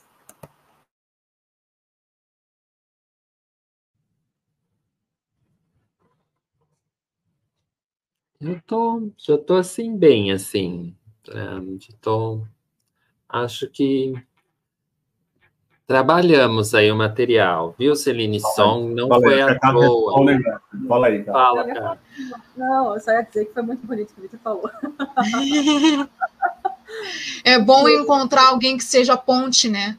Se ele não fosse, se Arthur não fosse essa ponte, talvez ela não conseguisse concluir a travessia. É... E alguém que sabe localizar a importância uh, da história para o outro, ainda que não seja sua, né, há um momento de partilhá-la e há um momento de separar-se em histórias também distintas. Você saber reconhecer esses momentos e fazer-se ponte para a travessia do outro ou do, da sua outra é acho que é uma boa definição para amor, né? E aqui é um yin completo, talvez das oito mil camadas estabelecidas nesse encontro de almas, de pessoas tão distintas, mas que encontram no amor algo comum. Né? Então, a travessia é o comum, o estar acompanhado, acompanhada neste caso, é o comum, e o construir a vida a dois juntos, melhor do que separados, também é o comum. Então, eu também concordo com o Vi, quão comovente é essa figura. E sejamos pontes, né? Uhum. Não vamos empatar ao lado de ninguém, né, gente? Fala aí. Ah, não, eu ia dizer que tem uma. Falando da cinematografia, tem um, mais um spoiler, gente. Vamos lá, a gente já deu todos os spoilers, praticamente. Então tá tudo bem, o spoiler, né? É, tem um momento lindíssimo que eles estão vendo a estátua da liberdade, né? Ela tá de costas para a câmera e ele tá é, olhando para a estátua. E daí é engraçado que, ele, que aí a, a balsa vai andando, né? Você vai passando, você vai passando pela estátua, a estátua tá aqui, você vai passando e vai embora. E daí tem uma, ele fala assim, ela se virou contra nós, que é a estátua da liberdade. Eu achei isso de uma poesia. Nossa, eu não tinha pego essa. Gente, é isso, porque chega um momento que a escolha não foi feita. Quer dizer, a escolha que você queria fazer não foi, foi feita porque você não escolheu. Aí acaba que a vida, a vida escolheu. E aí é isso. Então chega um momento que a liberdade de escolher já foi. Ela se virou contra nós. Eu achei isso muito bonito. Então eu estava aqui anotadinho. Tem, tem umas outras cenas que eu acho que é interessante. Eu não sei se é proposital ou se foi ao acaso ou eu só notei esses momentos. Quando estão sempre os dois passeando por Nova York, a todo momento a, a mão que ela levanta é sempre a esquerda. E a aliança tem um destaque. Uhum. É, não é. sei se é uma própria memória dela mesma para ela se lembrar de que ela é casada ou para demonstrar a ele que ela é casada, mas eu acho parece um detalhe, não sei se é proposital ou não, mas me chamou a atenção a mão dela sempre a mão esquerda que levanta. Claro, tem momentos que ela aponta com a direita e tal, mas a câmera quando dá quando está em primeiro plano é a mão esquerda que aparece destaca, dela né? e a aliança destaca. Não sei se é um. Deixa eu lembrar que eu sou casado, não posso fazer nada. Ou, tipo, dá uma olhada aí, cara. Ó, tu tá vendo? Ó, ó dormiu no ponto, seu trouxa. Mentira, ela é super carinhosa. Eu acho que as conversas entre os dois muito maduras. Porque ela é muito mais madura do que ele, né? Acho que a Tá falou sobre isso, o Lê falou sobre a, né, um sobe e o outro se mantém, a Carla complementou com essa informação. Eu acho que ela tem uma maturidade e ela está encarando de, de, frente essa chance de, de se rever o passado dela. Eu acho que isso é muito relevante. E ela coloca ele nesse ponto. Ela, ela é traz esse ponto para ele. É, ela é autêntica, ela não é. tem vergonha do que ela sente, ela não tem. É, medo, né?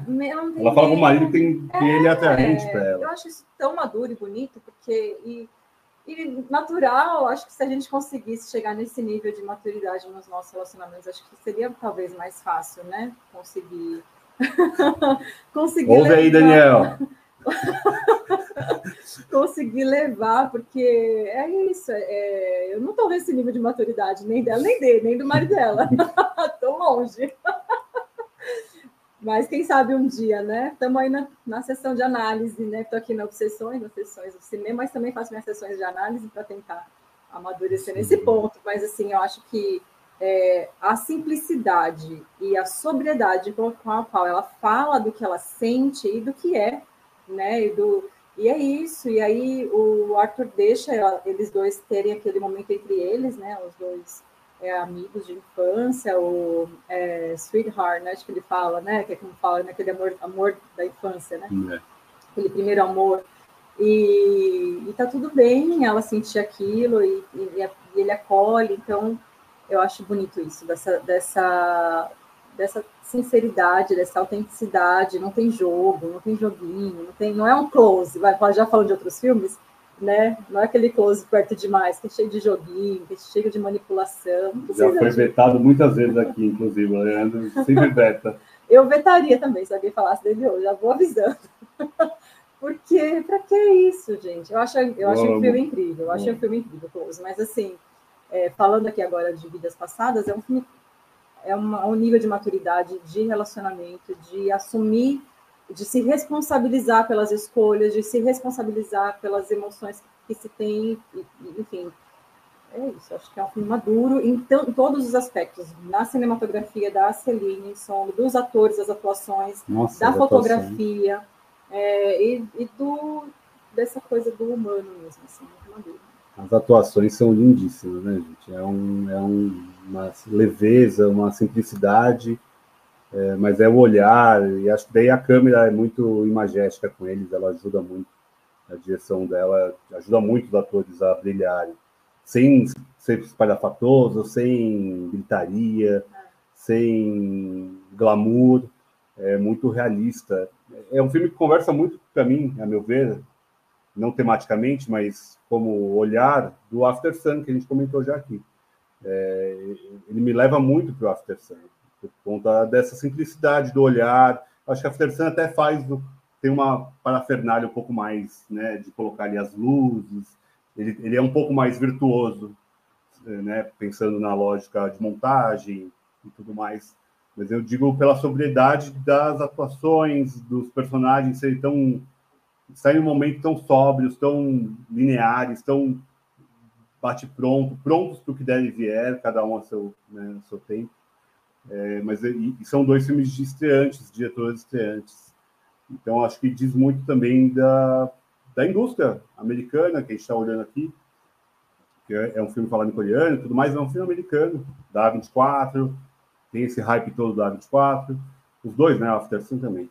É, então, é muito interessante olhar esse, essa nova geração de cineastas, é, ter espaço e ter já essa, né, essa versatilidade, essa virtualidade, e que venham mais, que venham mais, que tenham mais coisas boas desse tipo, é, com destaque. Né? É, a gente falou do Oscar aqui, o Oscar que se dane, o Oscar que perde tendo só melhor filme e melhor roteiro aqui. Acho que justíssimas as indicações, mas poderiam ter mais as atuações, talvez, a direção, talvez, talvez a cinematografia, é, talvez muitas outras coisas, mas dane-se o Oscar, é, isso é menos importante. Eu tenho uma pergunta para o Leandro. Então faça a que pergunta para o Leandro. na verdade, então vai. vai. Se ele ficou triste, que não rolou um é, trisal. Você estava na expectativa do trisal, vai, Leandro. Não, achei que eu tinha visto até uma certa parte. Aí fui dormir, falei, vou ver no outro dia. Aí tava aquela coisa de três, três, três. Falei, ai, gente, que bosta. Vai, vai rolar aí um, um, um acordo, né, de, de três, que talvez não seja tão interessante, ou talvez fosse, não sei, de repente, né, não vamos não vamos nos ater à simplicidade, achando que a simplicidade de dois é simplicidade de dois, que às vezes é mais simples ser três, mas a maioria, de repente, acha que é mais fácil ser um. Então, é, matemática, né? Como diria Roberto, tudo certo como dois e dois são cinco. Então, eu, eu, eu falei, será que vai rolar um trisal aí, alguma coisa de... Porque para mim tinha uma coisa de consentimento em algum momento, sabe? Eu, eu achei que em algum momento o Arthur ia consentir que, o, que ela tivesse uma, um amor extraconjugal, assim, que isso ia ser uh, ok para os três. Eu pensei que poderia rolar isso. Uh, Ia ser não bom. queria se envolver também, sabe? Que, que, tudo bem lá, o coreano gatíssimo. Que ele ia pegar o coreano. Não, nem tanto. Não cheguei, não cheguei a esses. Os dois não. gatíssimos. Imagina um trisal lindo. É. Trisal maravilhoso. É, é, então, acho que foi minha fantasia. Olha o desejo, olha o desejo. Uma projeçãozinha. Uma projeção. Rolou uma projeção. Tá tudo bem. Estudo sobre o desejo. É isso mesmo. Vamos para o nosso top, então? Vamos seguir a nossa lista. Para quem está chegando hoje aí, quem não está acompanhando, estamos fazendo uma lista de mil e um filmes para indicar antes de morrer. É, está tudo compilado lá no Letterboxd, tem no nosso Instagram, é, arroba de cinema. Sigam Carla Vasques, underline, Tainá Ceceriz, arroba sessões de cinema. Deixou já o joia aqui no nosso vídeo? Deixa o joia, comenta. E agora a gente vai abrir para fazer essa nossa lista, que já está com uma, quase 600 filmes já. Então a gente vai chegar aos 1001 em breve. E hoje vamos colocar romances nessa lista, que a gente nunca passou por romances. A gente falou que aqui tem romance, não tem, é, é, é, sobre isso, não é só sobre isso, tem muitas camadas, mas a gente vai colocar romances aqui. Eu vou começar com o Cabo.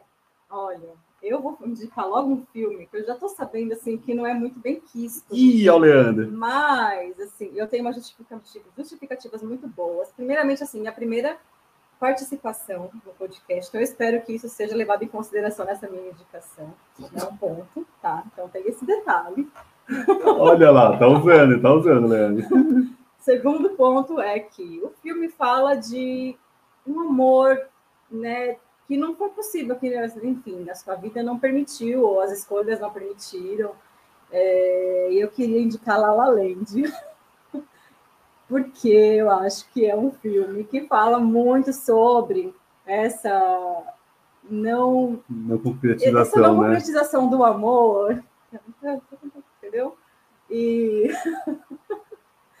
o Leandro, assim. Gente, o Ryan Gosling não dança bem. Vou, vou dizer. Mas tudo bem, eu, eu posso concordar. É... Não, não, sei porque eu não sou dançarina, né? Deve dar um trabalho aquele homem ali no, Mas... Tudo bem, tem gente que vai gostar de ter trabalho com o Ryan Gosling. Ah, tudo bem. Tudo eu bem. adoraria ter trabalho com o Ryan Gosling. Ah, ele né, a pessoa tá lá do lado, ai, não consegue fazer em duas horas, tem que demorar 20 horas. E a pessoa assim, ah, bom, né? Vamos ensaiar esse homem várias vezes. Ótimo. Mas continua aí, qual é o filme mesmo? La La Land. É, La La Land, porque falam de um romance é, que, assim, não se concretizou e eles, se, eles têm aquele momento de olharem, né? Fica um olhar e fica aquela coisa do tipo que poderia ter sido o e se, né? E fica um, é um amor que ficou, apesar de não ter sido vivido de repente num, de uma forma tradicional, numa suposta completude, né? Assim, eu acho que conversa muito com o filme. Tem também uma questão da imigração, porque tem uma questão dela viajar para fora dos Estados Unidos, né? Defesa tá boa, hein, Leandro? tem essa questão da imigração e tem também uma cena que para mim é uma das cenas mais bonitas que eu acho, que é quando ela vai fazer a audição. quando ela vai fazer a audição e vai falar, é, é onde ela consegue o trabalho, né? E ir para fora, acho que para França que ela vai e ela fala é, da tia dela, que enfim tem toda aquela é, é, uma, eu acho aquilo, aquela música, aquela cena, aquela atuação da emissora, assim, uma coisa de outro planeta. Assim, eu sou, é uma música que fala muito comigo na minha vida pessoal também. Então, assim, fica assim, essa dica dessa importância do filme para mim. Essa é a minha indicação. Eu não veto jamais. Tainá. Sob esta defesa é invetável. Vamos, Leandro, e aí? Olha, depois da, sei lá quantas vezes já tentaram, né? Já tentaram. Já, muitas. Vai, acho que é então eu que sou a pessoa assim, né? Tudo bem. Eu já, eu já vi, pelo menos, né? O, o filme. Eu vi, já. eu gostei. É, não achei tudo isso. Mas não veto, então. Deixa ah. eu. Abre, abre precedentes aí para entrar em outros musicais. É, aproveita que o, que o Fernando não está hoje, Leandro. Mais musicais. Não, hoje, é, hoje filme de romântico, gente. A, como, como, diz a, uma, uma escritora que não, ela fez uma série e não tinha nem romance nem sexo direito. Aí o pessoal reclamou. Aí ela falou: Ah, o mundo é obcecado por sexo e romance. E eu estava escrevendo uma série adolescente. Queria que uma hora o povo se beijasse, se pegasse, descobrisse, né? Não, gente, é, a humanidade é obcecada por sexo e romance. Então tem um monte de filme de romance aqui. Vai você, Breno, vai. Vamos fazer a roda, a roda girar. Nossa, tenho, tenho alguns. Uh, eu, eu tenho. Os meus romances aqui, muitos não dão muito certo, sabe? Aliás, acho que dos que eu anotei, quase nenhum dá, dá certo. Mas o primeiro eu acho que tem uma cena, a cena, uma cena que remete muito ao Vidas Passadas, que é o sabor do chá verde sobre o arroz. Né, que é Filme isso. icônico, icônico do nosso podcast. Isso, não sei como ainda não está na lista do Yasujiro Ozu, porque o, o, Fernando ele também veta os filmes do Ozu, gente. Também. Ele tem esse, esse, esse, essa mancha aí no, no na, na trajetória do, do, do podcast aqui. Invetável para mim, né? Invetável. Eu amei o título, eu já coloquei na minha lista, só por conta do que achei lindíssimo, já quero ver esse filme. Depois de ver o filme, veja o nosso episódio, que foi lindaço. Então passou, passou o Ozu. Olha, um romance do Ozu. Quem diria, gente? Vai, Tainá. Bom, é, fiquei sabendo que filmes desta trilogia não apareceram por este podcast. Então, acho que é o momento de reparar. É, eu poderia indicar, inclusive, todos os filmes da trilogia do Antes, de Richard Linklater, mas eu acho que eu vou ficar com Antes da Meia-Noite, porque enquanto os outros dois, para quem já viu, né, ou não viu, é, enquanto os outros dois trabalham o início daquele romance, ou a possibilidade do que seria ou poderia ter sido um romance, uma vez então um reencontro tendo ocorrido, em Antes da Meia-Noite, a gente tem o romance uma vez realizado, mas também realizado nas suas intempéries, nas impossibilidades, nas incompreensões, na incomunicabilidade e na realidade, o que é a vida material e o que é o amor, então, desenrolado nessa vida material, com filhos, com trabalho, em países diferentes, com filhos também em, outro, em outros países, de outras relações. Então, como tudo isso se relaciona e se realiza, está em Antes da Meia-Noite. Então, por isso, Antes da Meia-Noite. Amo a trilogia. Jamais eu, eu, fecharia de colocar os três. Eu Não também. sei vocês. Eu também. Inclusive, Before Sunrise está aqui. Os três? Mas vai eu... abrir, vai reganhar desse jeito já, Vitor. Ó, antes do amanhecer tá na minha lista. Eu vou citar em algum momento. Ah, então vai logo. Então cita. Você vai. Tá bom, boy. Põe os três. Você gosta dos três, Lê? É, eu, eu acho que no, no tempo, no romance, dá para diversificar mais. Assim. Claro, não, não, eu acho justo. E o tema, o tema é, é vasto para o cinema. É talvez o talvez seja o filme, é, talvez seja o gênero mais executado no cinema até então, né? Tem uma história de amor. É, é às vezes não é nem para ter e, e uma história de amor, porque a humanidade é obcecada por sexo e romance. Graças a Deus, porque é bom transar. Né? alô, alô, make, make, make love. Muito e melhor demorou. Vou, vou, vou, deixar então aqui guardado. Se no final faltar, eu coloco, eu volto para a trilogia. Eu vou citar um aqui, a gente comentou nesse podcast, uh, com o Jean, inclusive, um beijo para o Jean.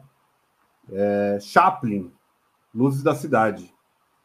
Eu acho que é um romance lindaço, é uma busca por um romance, né? É uma, uma lógica de ser, o romance é o filme, né? Basicamente, ele busca aquele romance, aquela mulher, é, com a graça do Chaplin. Mas vários outros filmes têm o romance, né? A gente já citou outros aqui no nosso nossa lista de 1001. Mas eu gosto muito de Luz da Cidade, eu acho que vale muito a pena estar aqui pensando em romance. Invetável. Não, não, não dá para vetar, não. Passa nem perto do Não, já, meu Deus, jamais vetaria. Então vai, você então. Tá, então eu vou de Conto de Verão, do Eric, eu não sei falar o nome dele, Homer. É. Então, que tem uma questão de um triângulo amoroso, é um filme de pessoas andando e conversando pela cidade, ou no caso pela praia, é, que eu acho também muito bonito como é, que eu julgo ser uma das atrizes principais lá. Ela é muito autêntica também com os sentimentos dela, falando com o rapaz é um tanto quanto imaturo ali, entre dois amores, um amor idealizado. É, eu acho que que é isso que combina bastante com vidas passadas. Eu acho que, inclusive, é um romance que vale muito ver, porque é um romance diferente. Eu acho que não é um desses romances hollywoodianos e, e tem uma coisa um pouco mais é, crua, mas ao mesmo tempo poética, tem uma coisa sensual. Acho bonito. É que Homer. Ó. É, o Acho bom, acho que, que enriquece a lista, assim, tá? Tô gostando, eu gosto dessa. Em vários lugares, assim. Mais um. Valeu, você. Um, esse é polêmico, talvez. E eu já tentei encaixotar ele aqui, que é O Desprezo, do Jean-Luc Godard. Não está o desprezo? Eu acho que o desprezo já está, Ale. Entrou naquele dia, eu acho que eu vi, eu vi tanta reclamação no dia que eu falei. Não, não entrou, não entrou, não entrou. Justo, não entrou. Ah, eu acho que assim, se você não gosta dos filmes do Godard, porque você viu um filme do Godard que de repente não fala diretamente a você, veja o desprezo, veja o desprezo, que é, é também uma situação que eu acho comum porque a partir do momento que o marido muda de carreira, ele tem uma ascensão na carreira, o casamento começa a dar muito errado. e aí entra um terceiro na história. É, e, gente, é um dos filmes mais lindos que eu já vi, assim, de olho, olho, assim. Por isso que todo mundo vai lá beber na, na escolinha lá do Godard, porque a Brigitte Bardot está mais linda do que nunca, eu acho que não... Embora a Brigitte Bardot, né, tenha sido uma mulher muito linda, naquele filme ela está, assim, uh, mágica, mágica. É incrível. Então, acho que é um filme que é o... merece. Apesar um... do Godard, eu não veto. Também não veto. Eu jamais vetaria, vetaria, porque já fiquei curiosa para ver o filme também. porque eu não vi. Mas a propaganda Nossa, é boa. Muito lindo, muito lindo. Para quem, é... quem não gosta assistir, vai gostar, então. Quem gosta de, das cores, né? Assim, trabalho das cores também, assim, é tipo. Eu acho que esse filme é tudo é uma aula, assim. Tudo é uma, é uma. Você fala assim, é uma aula, é uma escola, é mais que uma aula, acho que é uma escola. O despreza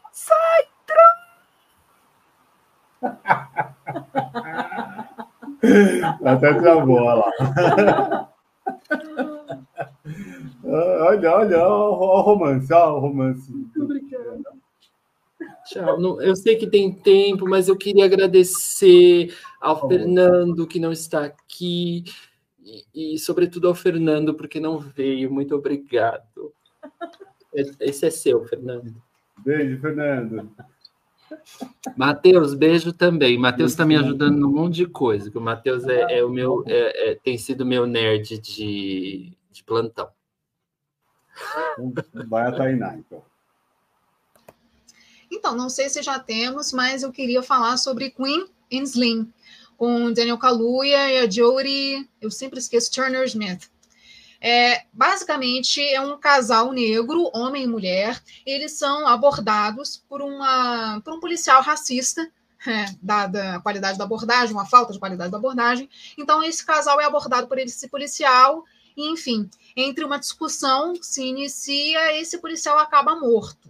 Então, vocês podem imaginar as consequências que recairiam sobre este casal, sendo então esse policial branco e esse casal negro. Então, basicamente, diante desse fato, esse casal precisa fugir é, da cidade, enfim, do local é, onde eles estão, e isso basicamente funda uma espécie de resistência desse casal diante das várias adversidades, porque então tende a enfrentar por conta dessa morte e, claro, pelo peso racial dessa morte. Então, Queen Slim.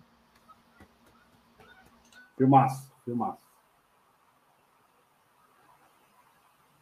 Muito arrasando bom, aí, arrasando. A lista hoje, hoje vai. Hoje a gente acaba antes da meia-noite. É... ah, eu vou citar um aqui. Deixa eu ver qual eu pego da minha lista. Eu vou pegar uma aqui. Um amor que talvez não fosse possível se não fosse o amor. Que é talvez um conto de fadas dos mais clássicos que é A Bela e a Fera, a animação. É, eu acho que é uma animação linda, mas é, é para ser polêmico. É, eu tenho que trazer polêmica, senão é, vai todo mundo passar aqui não tem a menor graça. O Leandro não está gostando. É... Não estou vendo ali uma simpatia no olhar dele. Já passou lá La Land, já vai vetar, tem que vetar algum. Mas vamos lá. Eu, eu gosto muito da, da música, eu acho que as canções de A Bela e a Fera são marcantes. Eu gosto da, eu acho que é um romance clássico, é um conto de fadas, então tem que ser clássico, não tem como fugir daquilo, ainda mais por ser uma animação. Tem, as, né, tem já a francesa, tem depois ainda uma da própria Disney, que é desnecessária. Eu acho que a animação ela, ela se completa em si própria, ela tem um, um vilão clássico, que é o Gaston, é, que é um homem escroto, é, e tem esse homem que está aprisionado dentro dessa é, dessa fera, né? Essa fera ferida no corpo e na alma e no coração, é, e na rosa que se espetala. É, mas eu acho uma animação linda, ainda é uma animação bonita visualmente, é uma animação que tem história, fica marcada, a Lorena ama, então eu não tenho como não citá-la, apesar de saber que pode ser problemático e problematizada. Eu não vetaria porque Bela Fera faz parte da minha infância, é um dos filmes que eu mais assisti. É... E sou apaixonada, eu, eu amo a personagem da Bela, eu acho ela uma personagem forte, eu acho corajosa, ela é uma personagem que. Que lê. Que lê, exatamente. Eu estou falando dela e pensando justamente nessa cena dela dançando na biblioteca, assim, né? Aquela coisa, com os livros, enfim. Então. E os eu... personagens coadjuvantes, o relógio, o bully. É. Eu acho que é tudo muito lúdico, é tudo muito bonito, muito. É muito fofo, né? Muito fofo, apesar de ser bem problemático. Uma relação tóxica. Na época não tinha isso. Em 1989 não, nada era tóxico. Só Chernobyl. E você, é... Tainá? Então, é... Bom, eu acho que eu vou deixar exatamente pelo caráter histórico dessa animação, mas considerando que é preciso fazer uma leitura 2024 das problemáticas envolvidas na construção dessas duas personagens, porque não é possível normalizar um cárcere privado, muito menos uma relação tóxica que se estabelece uma vez então no cárcere. Então, sob esta leitura e considerando o caráter histórico dessa animação, é com isso então que eu digo que fico. Vamos lá, estamos a favor da síndrome de Estocolmo. E você, Leandro? Eu vou, eu vou, vou vetar assim, ó. Sentimentos são fáceis de mudar, mesmo entre quem. Nananana. Detei. Porque sentimentos são fáceis de mudar. Mas, sei lá. Ah, o dia que você cantou. Tudo bem, pode vetar, mas você cantou. Tá, já tem tá um corte, certo. já tem um corte, tá bom. Vai, você, cara. Então, meu próximo, deixa eu ver o que é, o que é o meu próximo filme.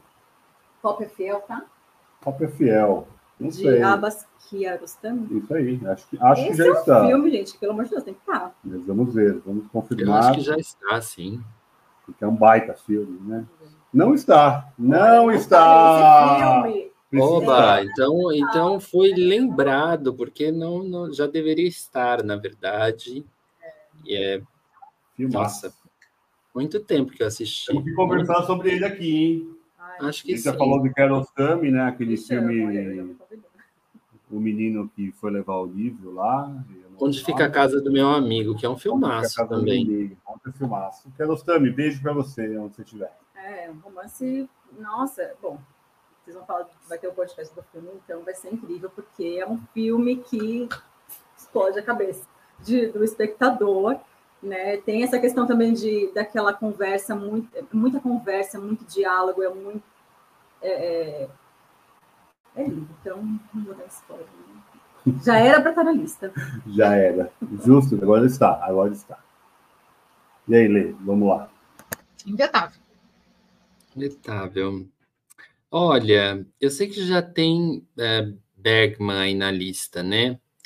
Mas eu acho que vale muito a pena por cenas de um casamento, filme original. E, porque precisa ser re, relembrado esse filme sempre assim. Uh, a gente tem um episódio de podcast do Cenas de um Casamento que foi filmado em 2020, acho, com a Jessica Chastain e o Oscar. Só, só lembro o Oscar Bela Bunda. Oscar Isaac. Que Oscar Bela É um corte nosso lá. Vejam lá esse corte da bunda do Oscar, que é maravilhoso. E... Leandro, eu não queria cortar você, mas cenas de casamento já está na lista. Tá? Quem pôs? Ah, que ótimo, então. Foi, então vou por um outro... número 35 da nossa lista. Então foi lá no Olha. nosso Tem um correlato, que é a história de um casamento. Ah, é bom também. É bom também. Eu acho que já está na lista esse também. Não?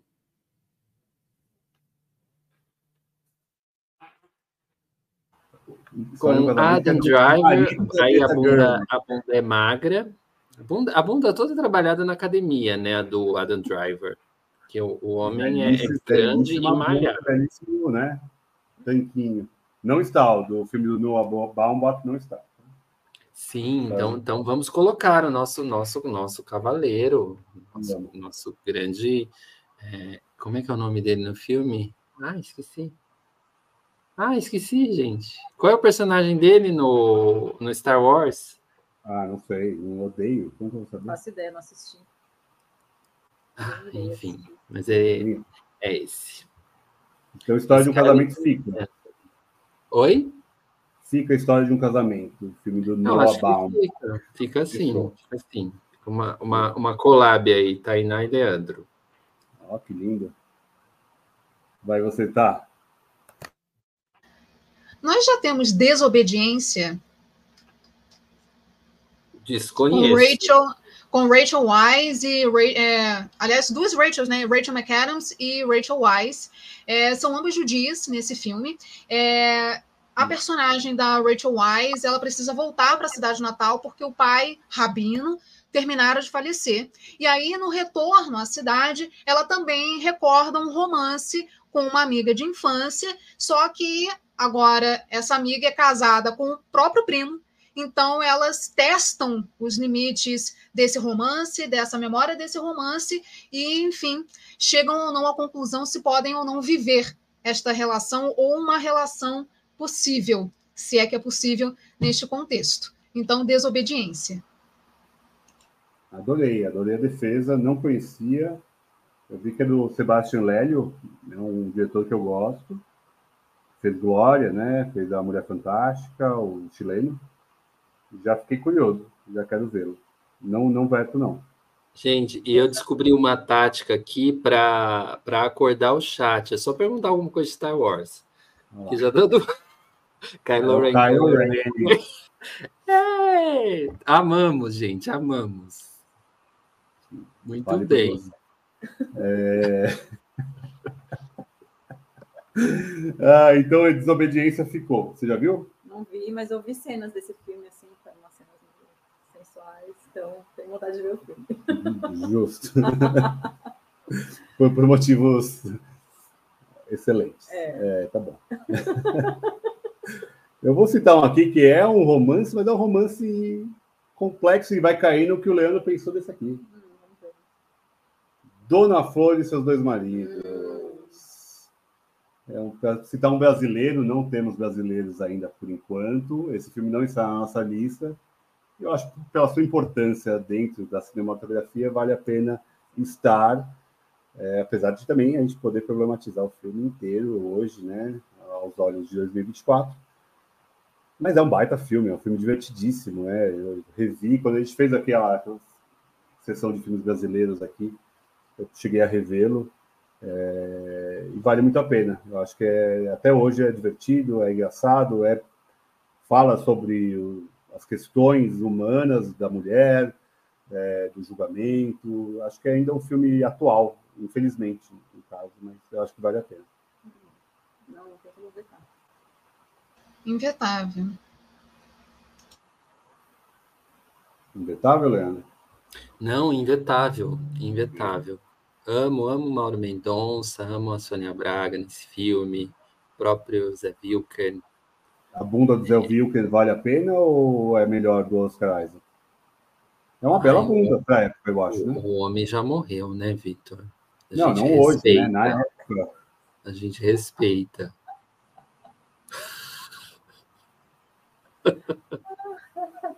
Você, cara. Zé Wilker é maravilhoso e eterno, eterno, assim. É, é, é muito é muito bom saber que o Brasil tem um ator como Zé Wilker, né? Ele é incrível.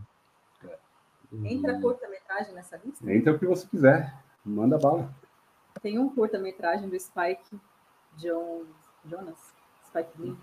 Não, Spike Jones, pode Jones. ser? É, deve ser, eu escrevi aqui. É o I'm Here. I'm Here. Vamos lá. São, é meio bizarro, Assim, hum. parece. É, do Spike Jones. É, do, é, não sei, escrevi errado aqui, Jones. É, do, do Her. É. Uh -huh. Então, é um romance entre robôs. É uma coisa meio bizarra. E parece, inclusive, até um pouco amadora, mas é muito interessante uma, uma, um questionamento que esse curta-metragem faz.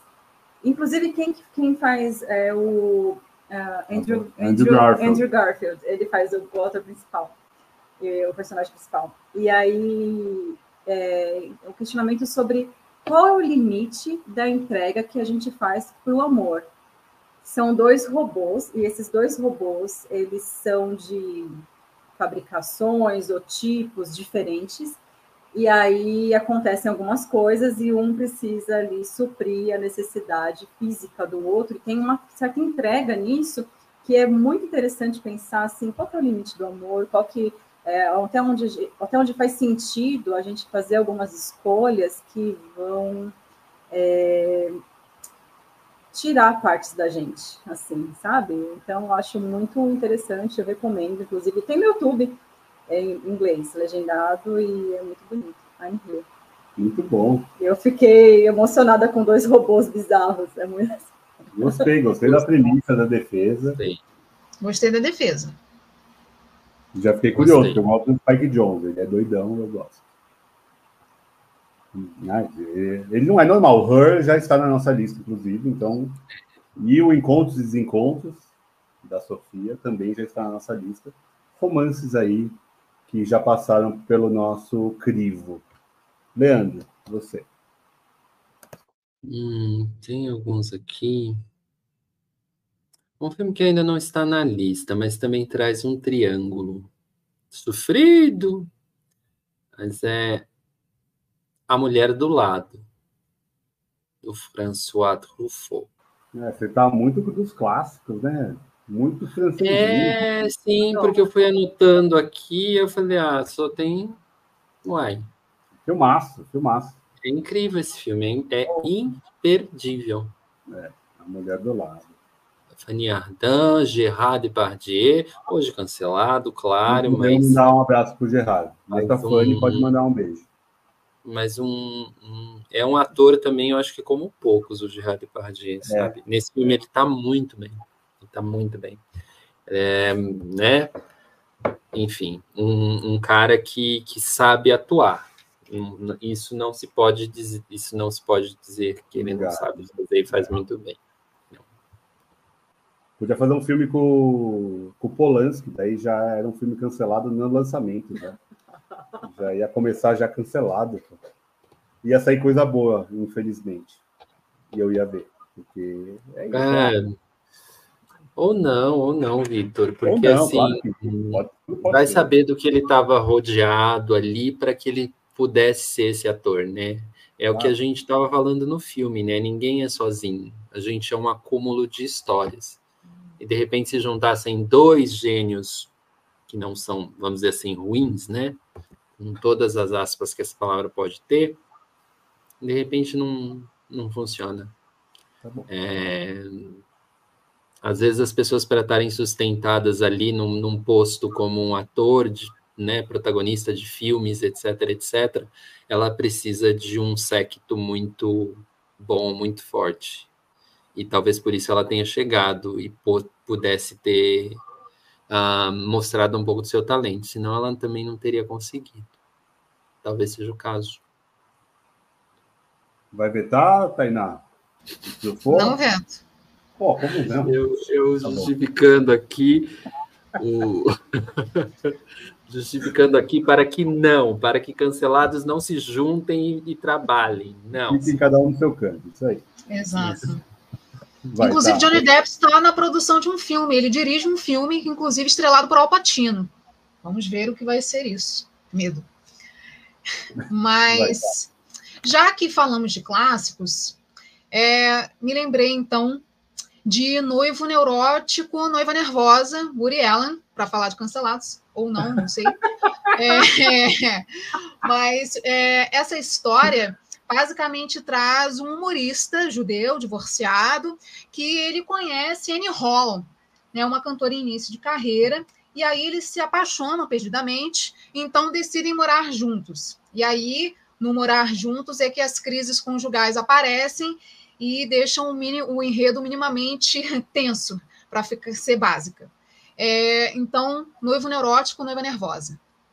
Você colocou esse filme já, Vitor, ou não? Não está na lista. Não está na lista, não está. Agora é tá. um filme classicíssimo de relacionamentos. Eu acho imperdível.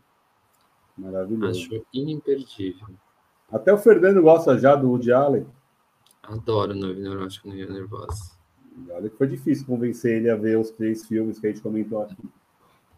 Mas ele gostou. É, é, se você for falar de romance, relacionamento e fizer uma lista e não colocar o Woody Allen, por mais é. que você estaria sendo assim, estaria com um olhar bem enviesado. Não é um olhar de cinema mesmo, porque o homem é, é incrível assim, né? é uma obra é uma obra que depois que aliás, é uma obra já bastante celebrada também, né? Não pode reclamar. Não, já, já ganhou o que ganhar. Ele não pode reclamar, né? Louros ele teve. Então, hum, mas novela erótica nervosa eu não veto. Não, não dá. Já viu? Não, mas estava na minha watchlist, então não vou vetar, porque já estava aqui porque eu quero ver. Boa. Incrível. Eu vou citar um aqui para ser cancelado, vamos lá, para ser vetado, porque é isso, está muito clichêzinho. Vocês estão pegando os romances muito, ó, oh, é o Truffaut. Eu falei é já de Bardier, aí a, a, a, a Tainá fala a, a, a Allen e você vai agora falar do Polanski. Não, pelo contrário. Não, ah, tá, ok. Vou falar um trecheira mesmo, porque vocês estão muito poético. Cadê um Barraca do Beijo aqui nesse negócio? Cadê? Cadê um romancezinho assim legal, pô, para se ver com as crianças? Brincadeira. Mas eu vou pegar um que é um dessas comédias, não é comédia, mas também é uma comédia, esses filmes românticos que me marcou a época, que eu acho bonito, que é PS Eu Te Amo. Eu acho um romance curioso por conta da dramaticidade que é colocada ali, né? O homem que está morto e que se declara a mulher e ela faz essa jornada pela beleza da Escócia. é um filme que é bonito visualmente, é emocionante, é romântico, é, mas é isso. É um filme que a gente está aqui numa lista muito lá em cima. Eu queria trazer um pouco mais para o romance que a galera gosta. Cadê um diário de uma paixão nessa lista? Cadê um desejo de reparação nessa lista? Cadê um PS Eu Te Amo? Cadê? Cadê? PS Eu Te Amo, assim, já falo logo que eu não gosto desse filme. Já gostei um dia, entendeu? Mas, gente, assim, por favor, se eu amo você e você morre, não me deixa. Por que me torturar? Entendeu? Que puta Olha. Mórbido, né? Gente, eu acho tóxico. O cara morre e consegue ser tóxico pós-morte. Você entendeu? Não, e ela pega um cara que é parecido com ele. É, não, tudo bem, mas aí. E o cara é gostoso. No caso, assim, uma coisa assim. Uma bela bunda também. Eu iria para a Escócia achar um cara daquele. Tá tudo bem, essa parte é boa. O problema é realmente, assim, a tortura. O cara, tipo assim, meu, deixa a mulher viver a vida. Você morreu, entendeu? Primeiro, descanse em paz, querido. Vá é. para a eternidade, para onde quer que você queira ir, em paz, e deixe as pessoas vai. em paz, tá? Fica bem, todo mundo vai ficar legal em um tempo, tá? Te amo. Isso, vai lá, vai com Jesus, vai, sei lá, com Alá, ou sei lá com quem, mas vai, entendeu? Vai, não fica não, vocês, né? Vocês estão muito elitista. tá bom, faz parte. Vai você agora. Vai, fala aí tá, agora então, do. Assim, eu vou mudar, ah, eu vou então. falar agora do. Não, eu ia falar, eu ia fazer um, eu ia fazer um, eu, minha próxima indicação ia ser uma coisa mais diferente, diferente, mas já que o Vitor está querendo uma coisa mais, né? Ó, o Vini está dizendo aqui, ó, Diário de uma Paixão, um amor para recordar. Cadê? Falar, Cadê? Não, eu não sei o nome em português. About Time, já tá? About questão de tempo. Esse filme, sim, eu acho bonito. Está na sua lista? Não sei, vou, vou confirmar. Defenda, defenda. Vou defender. É lindíssimo porque fala da questão atemporal que a Tainá estava falando. Tem uma questão que não é apenas um romance ali do casal e tudo mais, mas tem uma questão é, de uma resolução de um luto que acontece também na vida ali dele, né, do, do, protagonista, que, assim, atuações lindíssimas. Eu amo esse filme. É aquele que ele entra no armário e volta no tempo? É, é esse? É. Uhum. É bonito. Né? E, e, assim, tem essa questão, né, deles se conhecerem no romance, no Encontra Cegas e tudo mais, achei fofo. E tem uma questão de, de amadurecimento do relacionamento deles dentro do casamento. E, mas eu acho que apesar de ser um romance assim, vai mais popular, é, ele não cai nessa coisa assim, clichêzona e sentimentalista, de, né, eu acho que tem uma coisa, tem uma discussão mais madura e rica, porque também envolve a questão realmente do luto do pai dele. Acho bonito. É bonito esse filme. Valeu. É, é, é, isso que eu tô falando. Cadê, ó? A gente vai ser cancelado por ter romance, ó, só romance elitista, que ninguém viu. Ó, cadê, ó, 500 dias com ela, o Vini falou aqui. 500 dias com ela também. Cadê Um Dia, que também é uma tragédia do capeta. Aquela, aquela, aquela mulher que morre atropelada numa bicicleta, é um inferno aquilo. É, é disso, o povo quer chorar, o povo quer, quer se debulhar na frente da televisão, quer acreditar num amor que morre. É isso, pô. Mas tudo bem, o romance é de cada um. E tá linda acha? a lista. E você, Lê? Questão de tempo. Passa. Ih, ó, super, super, ó. super bom o filme. Melhor que PS Te Amo, mil vezes, né? Ah, eu acho que PS Eu Te Amo e aí ela. É. É, é que assim, é, é, tem que ter uma mancha às vezes, né, na lista e tal, mas tudo bem. Mas dá para ter uma mancha melhor, não né? passou. É, sim, sim. sim. Então vai, vai, você, Leandro. Vai lá, fala agora o filme do, é, sei lá, do Ryodiko Sakamoto, sei lá, vai inventar o um nome. Ai, tem tantos filmes, gente, tantos. Eu anotei uns aqui, mas já tô querendo. Não, você tá acabando a lista, dá para fazer mais quatro.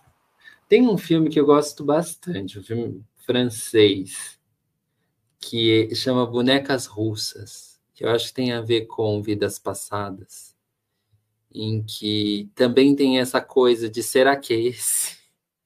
Será que é essa pessoa ou não? Vai ter, né? Se eu puxar e abrir, vai ter uma outra bonequinha lá dentro mais interessante, mais bonitinha, que vai me encantar mais.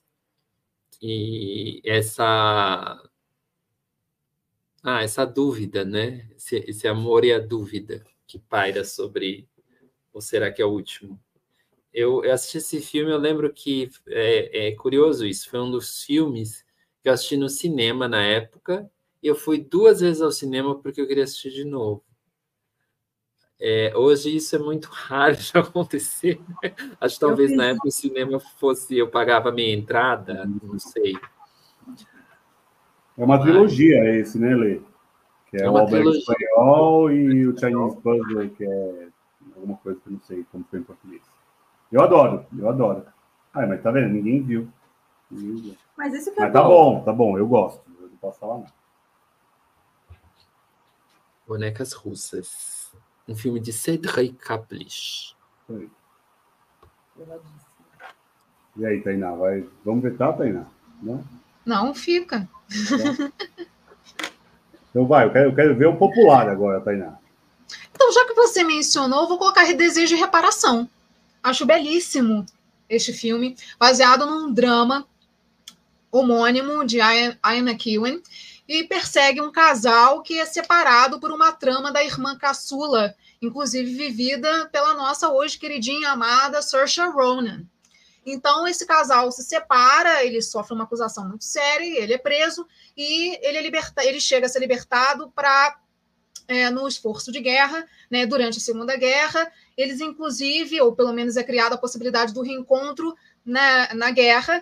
E, bom, não sei se devo falar o final, acho que não. Então, vocês devem conferir como essa história vai terminar, mas é uma tragédia, considerando o romance que poderia ter acontecido. Ele foi interrompido por, pelo ciúme ou que quer ou apenas pela infância sem consequências da, da irmã caçula da Cecília. Então, desejo de reparação. Olha o cara do Leandro, eu tô sentindo. Acho lindo, chorei horrores. é um filmaço, Vini. E eu acho que esse estaria na locadora, né, Vini? Não ficava lá parado, talvez. Desejo não, reparação. Não, esse ia, não. Acho que esse, esse tinha saída, né, Vini? Não veto, não. Tá bom. Eu? É, eu, eu, vou, pular, porque. Não, não, não tem. Não, não, não, Ah, tá chateado. Oh, não, não. Ficou chateado, gente. A gente só tem mais dois. então, vou deixar para vocês, que eu não tenho nada muito a acrescentar. Tá, eu vou falar do meu queridinho, meu diretor queridinho do momento. O Nolan. Não, não. não. É o, o Lagosta, do Yorgos Lanthimos, sei lá como é que fala. Porque... Eu lembro, já vetou isso aí, não queria falar nada. Mas eu vou falar o seguinte, que ele vetou numa outra circunstância. A gente está numa situação diferente agora, que é o quê? É um romance também, muito distinto, e que eles criam um idioma entre eles. Então, a gente vai falar aí dessa questão do idioma, dessa coisa do estrangeirismo dentro da relação. Acho que é importante a gente pensar sobre isso, não é e também, eu acho que linka com a questão que a gente está falando sobre escolhas, sobre custo de escolhas, porque, né, obviamente, para quem assistiu o filme, vai saber que, assim, esse dar continuidade para este romance, eles, é, é, né, assim, vai exigir um custo alto, vai ser caro, e aí só assistindo para saber se eles vão pagar esse custo. Eu acho que é um filme que aluga assim um triplex na cabeça por um tempo. Acho que é um filme bem é um romance diferente, interessante. Sei lá, eu acho que eu já fui vetado muitas vezes. Eu não vou vetar agora. Esse, não, esse Você filme. Não, esse filme já foi vetado ah, pelo Leandro quando eu citei ele algumas vezes. Eu não lembro, eu não lembro, Vitor. Tem, tem um corte já lá no nosso YouTube. Vai lá ver nos ah, shorts. É, tipo... Tem um corte do Lagosta. Então a gente vai ter um outro Nossa, é né? que esse filme hoje.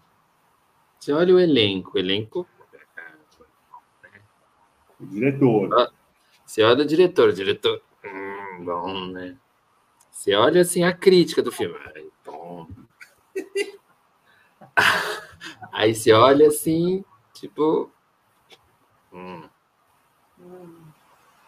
Mas a gente Aí eu continuo vetando, gente. Não, nem, nem, nem a Carla. Todas, ela, ela tenta com bastante delicadeza, né? Mas. Ah, não, não, desde Lagosta não.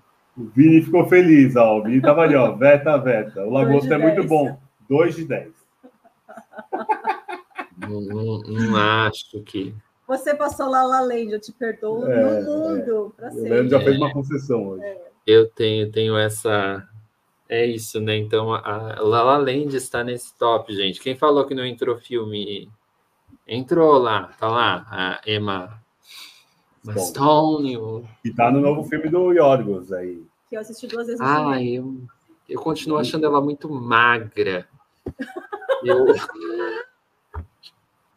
Olha o Rodriguinho aqui, falando do corpo da mulher. Quem quer Big Brother? Se a gente tem o Leandro aqui. Ai, mas é, é uma piada, lógico, é né, óbvio, gente? Né? Então, eu acho ela, ela muito magra. Mas tudo bem. A gente vai comentar Pobres Criaturas aqui quando a gente conseguir ver. Ok? Leandro, vai lá. Duas vagas só, hein? Pode ser que acabe você e Tainá aí. Vamos ver. Ah, é, né? Olha, vou por um filme também polêmico, acho, que não está no top, mas que eu aprendi a gostar do filme. Que tem romance, bem clichêzão romance. Aliás, talvez seja um filme de tantos clichês tão bem trabalhados que por isso eu gosto. Que é O Lado Bom da Vida. Nosso. Beijo, Bradley famigerado Bradley Cooper e a nossa tão premiada Jennifer Lawrence. Robert De Niro. É um filme que na época causou polêmica, né? Porque assim levou muitos, muitas indicações e tudo mais. E De Niro no filme e traz uma família complicada ali, um triângulo, né? Que ele tá também num amor idealizado, saindo desse amor idealizado e entrando num, num outro, uh, percebendo que pode sair daquela história e amar novamente. E eu gosto muito, eu gosto muito do personagem, acho tão inspirador esse filme, assim, tão legal. Tem um episódio inteiro que a gente comentou ele aqui, inclusive. É um do, eu acho um dos melhores episódios do, do podcast, diga-se de passagem. o lado bom da vida. O lado bom da vida. Porque aí, parece que durante o, o, episódio a gente foi descobrindo o filme. Aí, mas Tainá, pode vetar, gente, pode vetar. Vai, Tainá, vai. Se você não vetar, eu veto, mas pode vetar. Ah, então pode vetar. É, eu não vetaria a princípio, porque eu gostei dessa escolha, apesar de, enfim, acho que talvez fosse interessante. Eu não revi o filme há muito tempo, eu não revejo esse filme, então fosse, talvez seja o caso de revisitá-lo. Mas a princípio eu não vetaria. Veja, Bradley, olha é. só, hein? Olha não sou seu jurídico, mas olha, estamos tendo um trabalho aqui. Eu e Tainá estamos na defesa de olha, Bradley. Não somos o jurídico, nós queremos, mas apesar disso, nós queremos os nossos honorários, tá? Tá complicado. eu, eu, eu ia vetar, mas eu não vou vetar, não. Porque acho que o Leandro falou um negócio certo. No, no episódio, eu fui também com as pedras à mão no filme. E acho que o filme, o nosso papo me fez abrir a cabeça um pouco para o filme, a leveza, e depois, falando sobre o filme, agora lembrando do episódio, eu me recordo de ter gostado mais. E realmente é uma relação complexa, né? Tem o problema da saúde mental, é, do, das, das, duas personagens. Eu não sou muito fã do David O. Russell, do diretor, é, então talvez isso tenha pesado contra a época. É, e os outros filmes dele, só acho que o Lutador que eu gosto, é, o Vencedor, se não me engano, não o Lutador o vencedor. O lutador é do Aronofsky. É, que eu gosto de fato, o resto eu não gosto de quase nada. E esse eu gosto, acho bom. É, não acho excelente, mas acho que vale a pena estar na lista assim. Então, acho que merece, merece. Vou deixar pelo apreço ao nosso episódio, Leandro. E uma propaganda para quem não viu ver. Sim. Cada um com seu cada um. É, vejam aí, tá na lista, o lado bom da vida. Aliás, esse podcast já tá no 170 e tantos episódios, né? Eu tô lendo aqui 146. 146, gente. Vini tá com a gente desde o número 10, tá? É verdade. e escreve aqui 40 já, já no chat. Tainá, quem sabe o último? Vamos lá. Então, vou trazer esse romance talvez não houvesse outra oportunidade. É, eu vou falar um nome em inglês que eu imagino que é assim que se pronuncia em inglês, chamado Ammonite, com a Kay Winslet e a Saoirse Ronan, já que falamos dela hoje. É, inclusive, esse romance, aliás, esse filme tem uma nota biográfica. Ele fala sobre uma paleontóloga britânica em 1820. Ela faz importantes descobertas sobre fósseis marinhos de amonite, né, que é um tipo de molusco. E aí, bom, ela então uma mulher na ciência, então tenta empreender e publicar a série das suas descobertas, até que uma vez ela conhece é, outra mulher, no caso essa, essa jovem, a Saoirse Ronan, em que ela, na verdade, ela vai para o litoral, vamos colocar que seja uma cidade litorânea, então ela vai para o litoral porque ela está doente, então entre os miasmas da cidade, ela vai para o campo ou que é mais próximo do litoral para tentar se curar de uma doença respiratória e então neste ínterim, neste intervalo, elas se conhecem e vivem um romance proibido em alguma medida entre duas mulheres, né, numa, na era vitoriana, é, não na era vitoriana, na era vitoriana. É porque essa essa, nossa, eu ia falar um nome aqui terrível, mas essa senhora, né, 1800, não, 1837, então é anterior. É, então, um romance proibido entre duas mulheres na primeira metade do século XIX e ainda mais uma mulher, então, na ciência, tentando publicar e ser reconhecida pelas suas descobertas científicas. Então, é Monite. A Tainá falou em algum momento ali, eu falei, é persona que ela está falando, foi, foi para a praia, duas mulheres, e daí eu falei, é Retrato de uma Jovem Chamas, que já está na lista, os dois, inclusive. Mas eu não vi a Monite. E as atrizes são muito boas. Eu, eu, eu dou o benefício da dúvida, no caso. Sei, não me atraiu tanto. Filme. Ah, eu veto também. Eu, eu achei meio, hum. meio, meio, meio assim. É meio blé, né? Não, não bateu no coração. A gente está falando não. de romance, sabe? Assim, não é. suspirei. Hoje não, Márcio. Também, estou na sua, nessa vibe aí, Lê. Vai, você, cara. Então, vamos eu, ver se Deixa eu ver o que eu tenho aqui mais. Na verdade, eu vou ali no Vini, que ele falou 500 dias com ela. Tá na lista? Eu acho que não. E eu, esse filme é muito bom, gente. Assim, eu acho ele. é um filme hum. engraçado, é um filme romântico, é um filme de, uma, de desilusões, entendeu? De, não sei, eu acho que. Vai. Acho que é um, eu gosto desse filme. Eu acho que é um filme. Primeiro, primeiro você vem com Lala Lente. depois você quer jogar, colocar um quinto. Eu estou indo com o chat. Vamos. Peraí. Vamos, voz do povo. voz do povo. Ah, é, o povo votou no Bolsonaro. É, né? Ah, o povo também votou em outras pessoas. Então, Lula aí, né? É, é melhor, né? É. Vamos lá. Bem melhor. Olha, Valeu. respeito à lista, eu, eu, eu, eu. Não, não. Ai, gente, que Não dá para pensar. Sabe por que, que não dá para pensar? Eu vou defender mais. Defende, defende mais. Vou defender mais esse filme, porque esse filme fala justamente de expectativas. Né? Então, você tem ali uma pessoa com uma expectativa que, assim, criou uma expectativa meio que de uma forma muito né, na cabeça da pessoa. Ele criou uma expectativa na cabeça dele. Ela sempre foi muito autêntica ali no relacionamento e, enfim, eu acho que é um filme que fala também um pouco de você ser autêntico e falar o que quer e quando não quer não quer, entendeu? É isso. E cada um que fica aí com suas desilusões se criou para si mesmo. Eu acho que apesar de ser um filme assim meio comédia romântica, né, aquela coisa, né, pop, ele tem uma quebra de expectativa que as pessoas ficam um pouco, tipo, meio chocadas, entendeu? Então, eu gosto disso no filme, ele tem essa coisa, você, vai, você espera uma comédia romântica muito tradicional, e ele não é essa comédia romântica tradicional. É, não é tradicional mesmo, não. Ah, eu veto, gente. Eu, eu tô me contando aqui para não, não vetar. Tô, tô assim. Ah... Eu tô vetando esse filme da, da Carla, gente. Tô vetando. Eu tentei, Vini. Vini tá aí, não sei se o Vini tá aí, mas é. assim, eu, eu tentei. Faz parte, faz parte. E aí, Leandro, e você então? Vai lá. Tá, tá, de, tá de rosca esse último, hein? Tá de, tá de rosca. Olha, trazendo mais uma ideia de triângulo, acho que é um filme que não tá, mas talvez esteja na lista. Que é Os Sonhadores no final, do Bertolucci?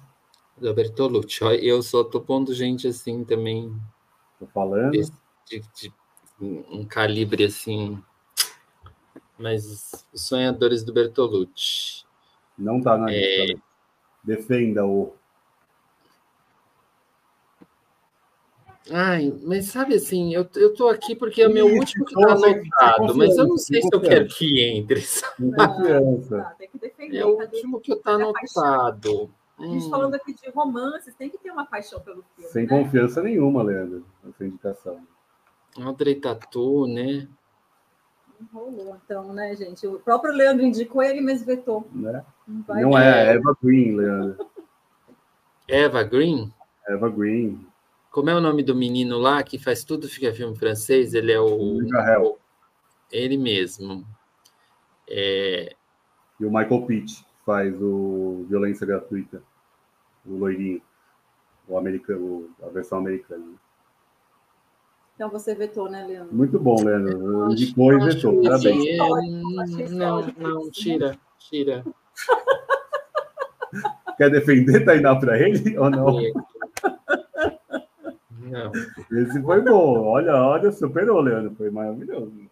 Não, não quero mais. Esse para mim. Eu, eu tenho mais dois aqui.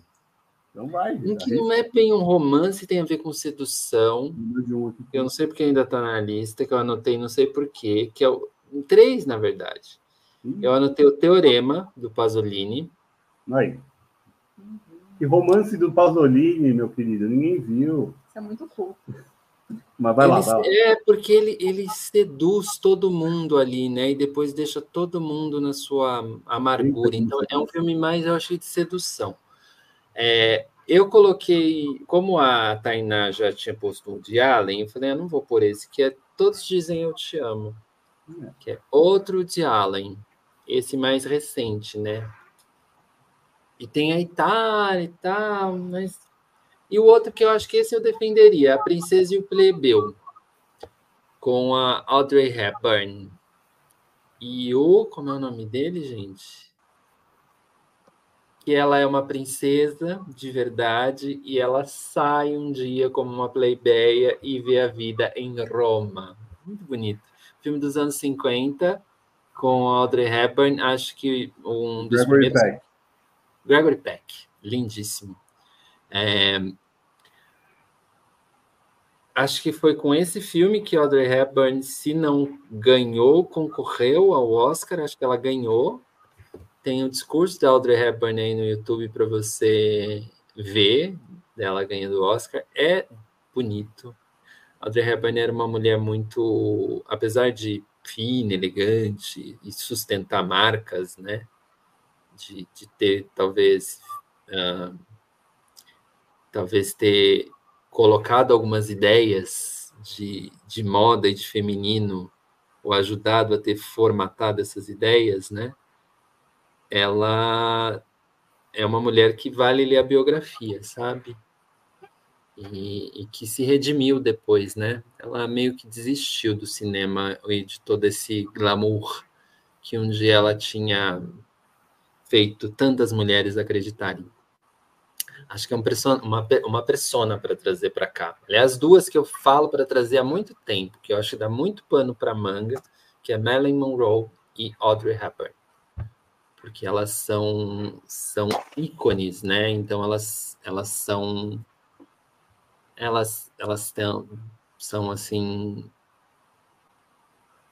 passíveis de serem estudadas do, da, da questão do, do, símbolo, né? Que elas representam e do que né? Uh, talvez até antes de Barbie nós tivemos Marilyn Monroe e tivemos Audrey Hepburn já bonecas aí, né?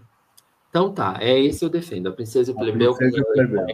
E Audrey Hepburn. Romance clássico, clássico, clássico, clichê, clichê, clichê. Mas a gente localiza nos anos 50, né? Eu não vou vetar não, Lê. Difícil vetar Audrey Hepburn. É, exato. Então terminamos com um clássico a lista, Vitor? É, acho que está de bom tamanho, né? Fomos longe. Então é isso. Hoje falamos de vidas passadas, filme espírita que está nos cinemas. Vocês que estão indo aos cinemas esperando aparecer o Edson Celulari, ele não virá. É, mas tem um belíssimo ator, uma belíssima atriz, dois belíssimos atores, um belíssimo filme. Carla, muito obrigado. Quem quer te seguir, como que te segue? É, arroba Carla Vasque, underline. Mas fale aí. É. Como foi participar? Foi legal? Foi ótimo, dei muita risada. Me emocionei muito com algumas coisas que vocês falaram, bastante. E, e acho que é isso. É a gente está sempre aqui junto discutindo sobre filme, sobre arte, sobre cinema, sobre amores. Hum. Obrigada, obrigada por me receberem. E volte sempre, né? Volte sempre, a casa está aberta. A gente já tinha marcado, né, de conversar sobre Verdade de uma Jovem Isso. Chamas.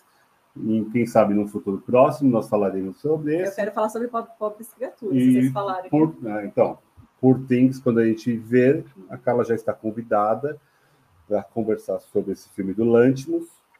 Então é isso. Semana que vem a gente não sabe ainda o que vai falar, mas a gente está nessa sequência do Oscar. Talvez algum filme oscarizável, ou não, porque vai, Oppenheimer vai ganhar tudo.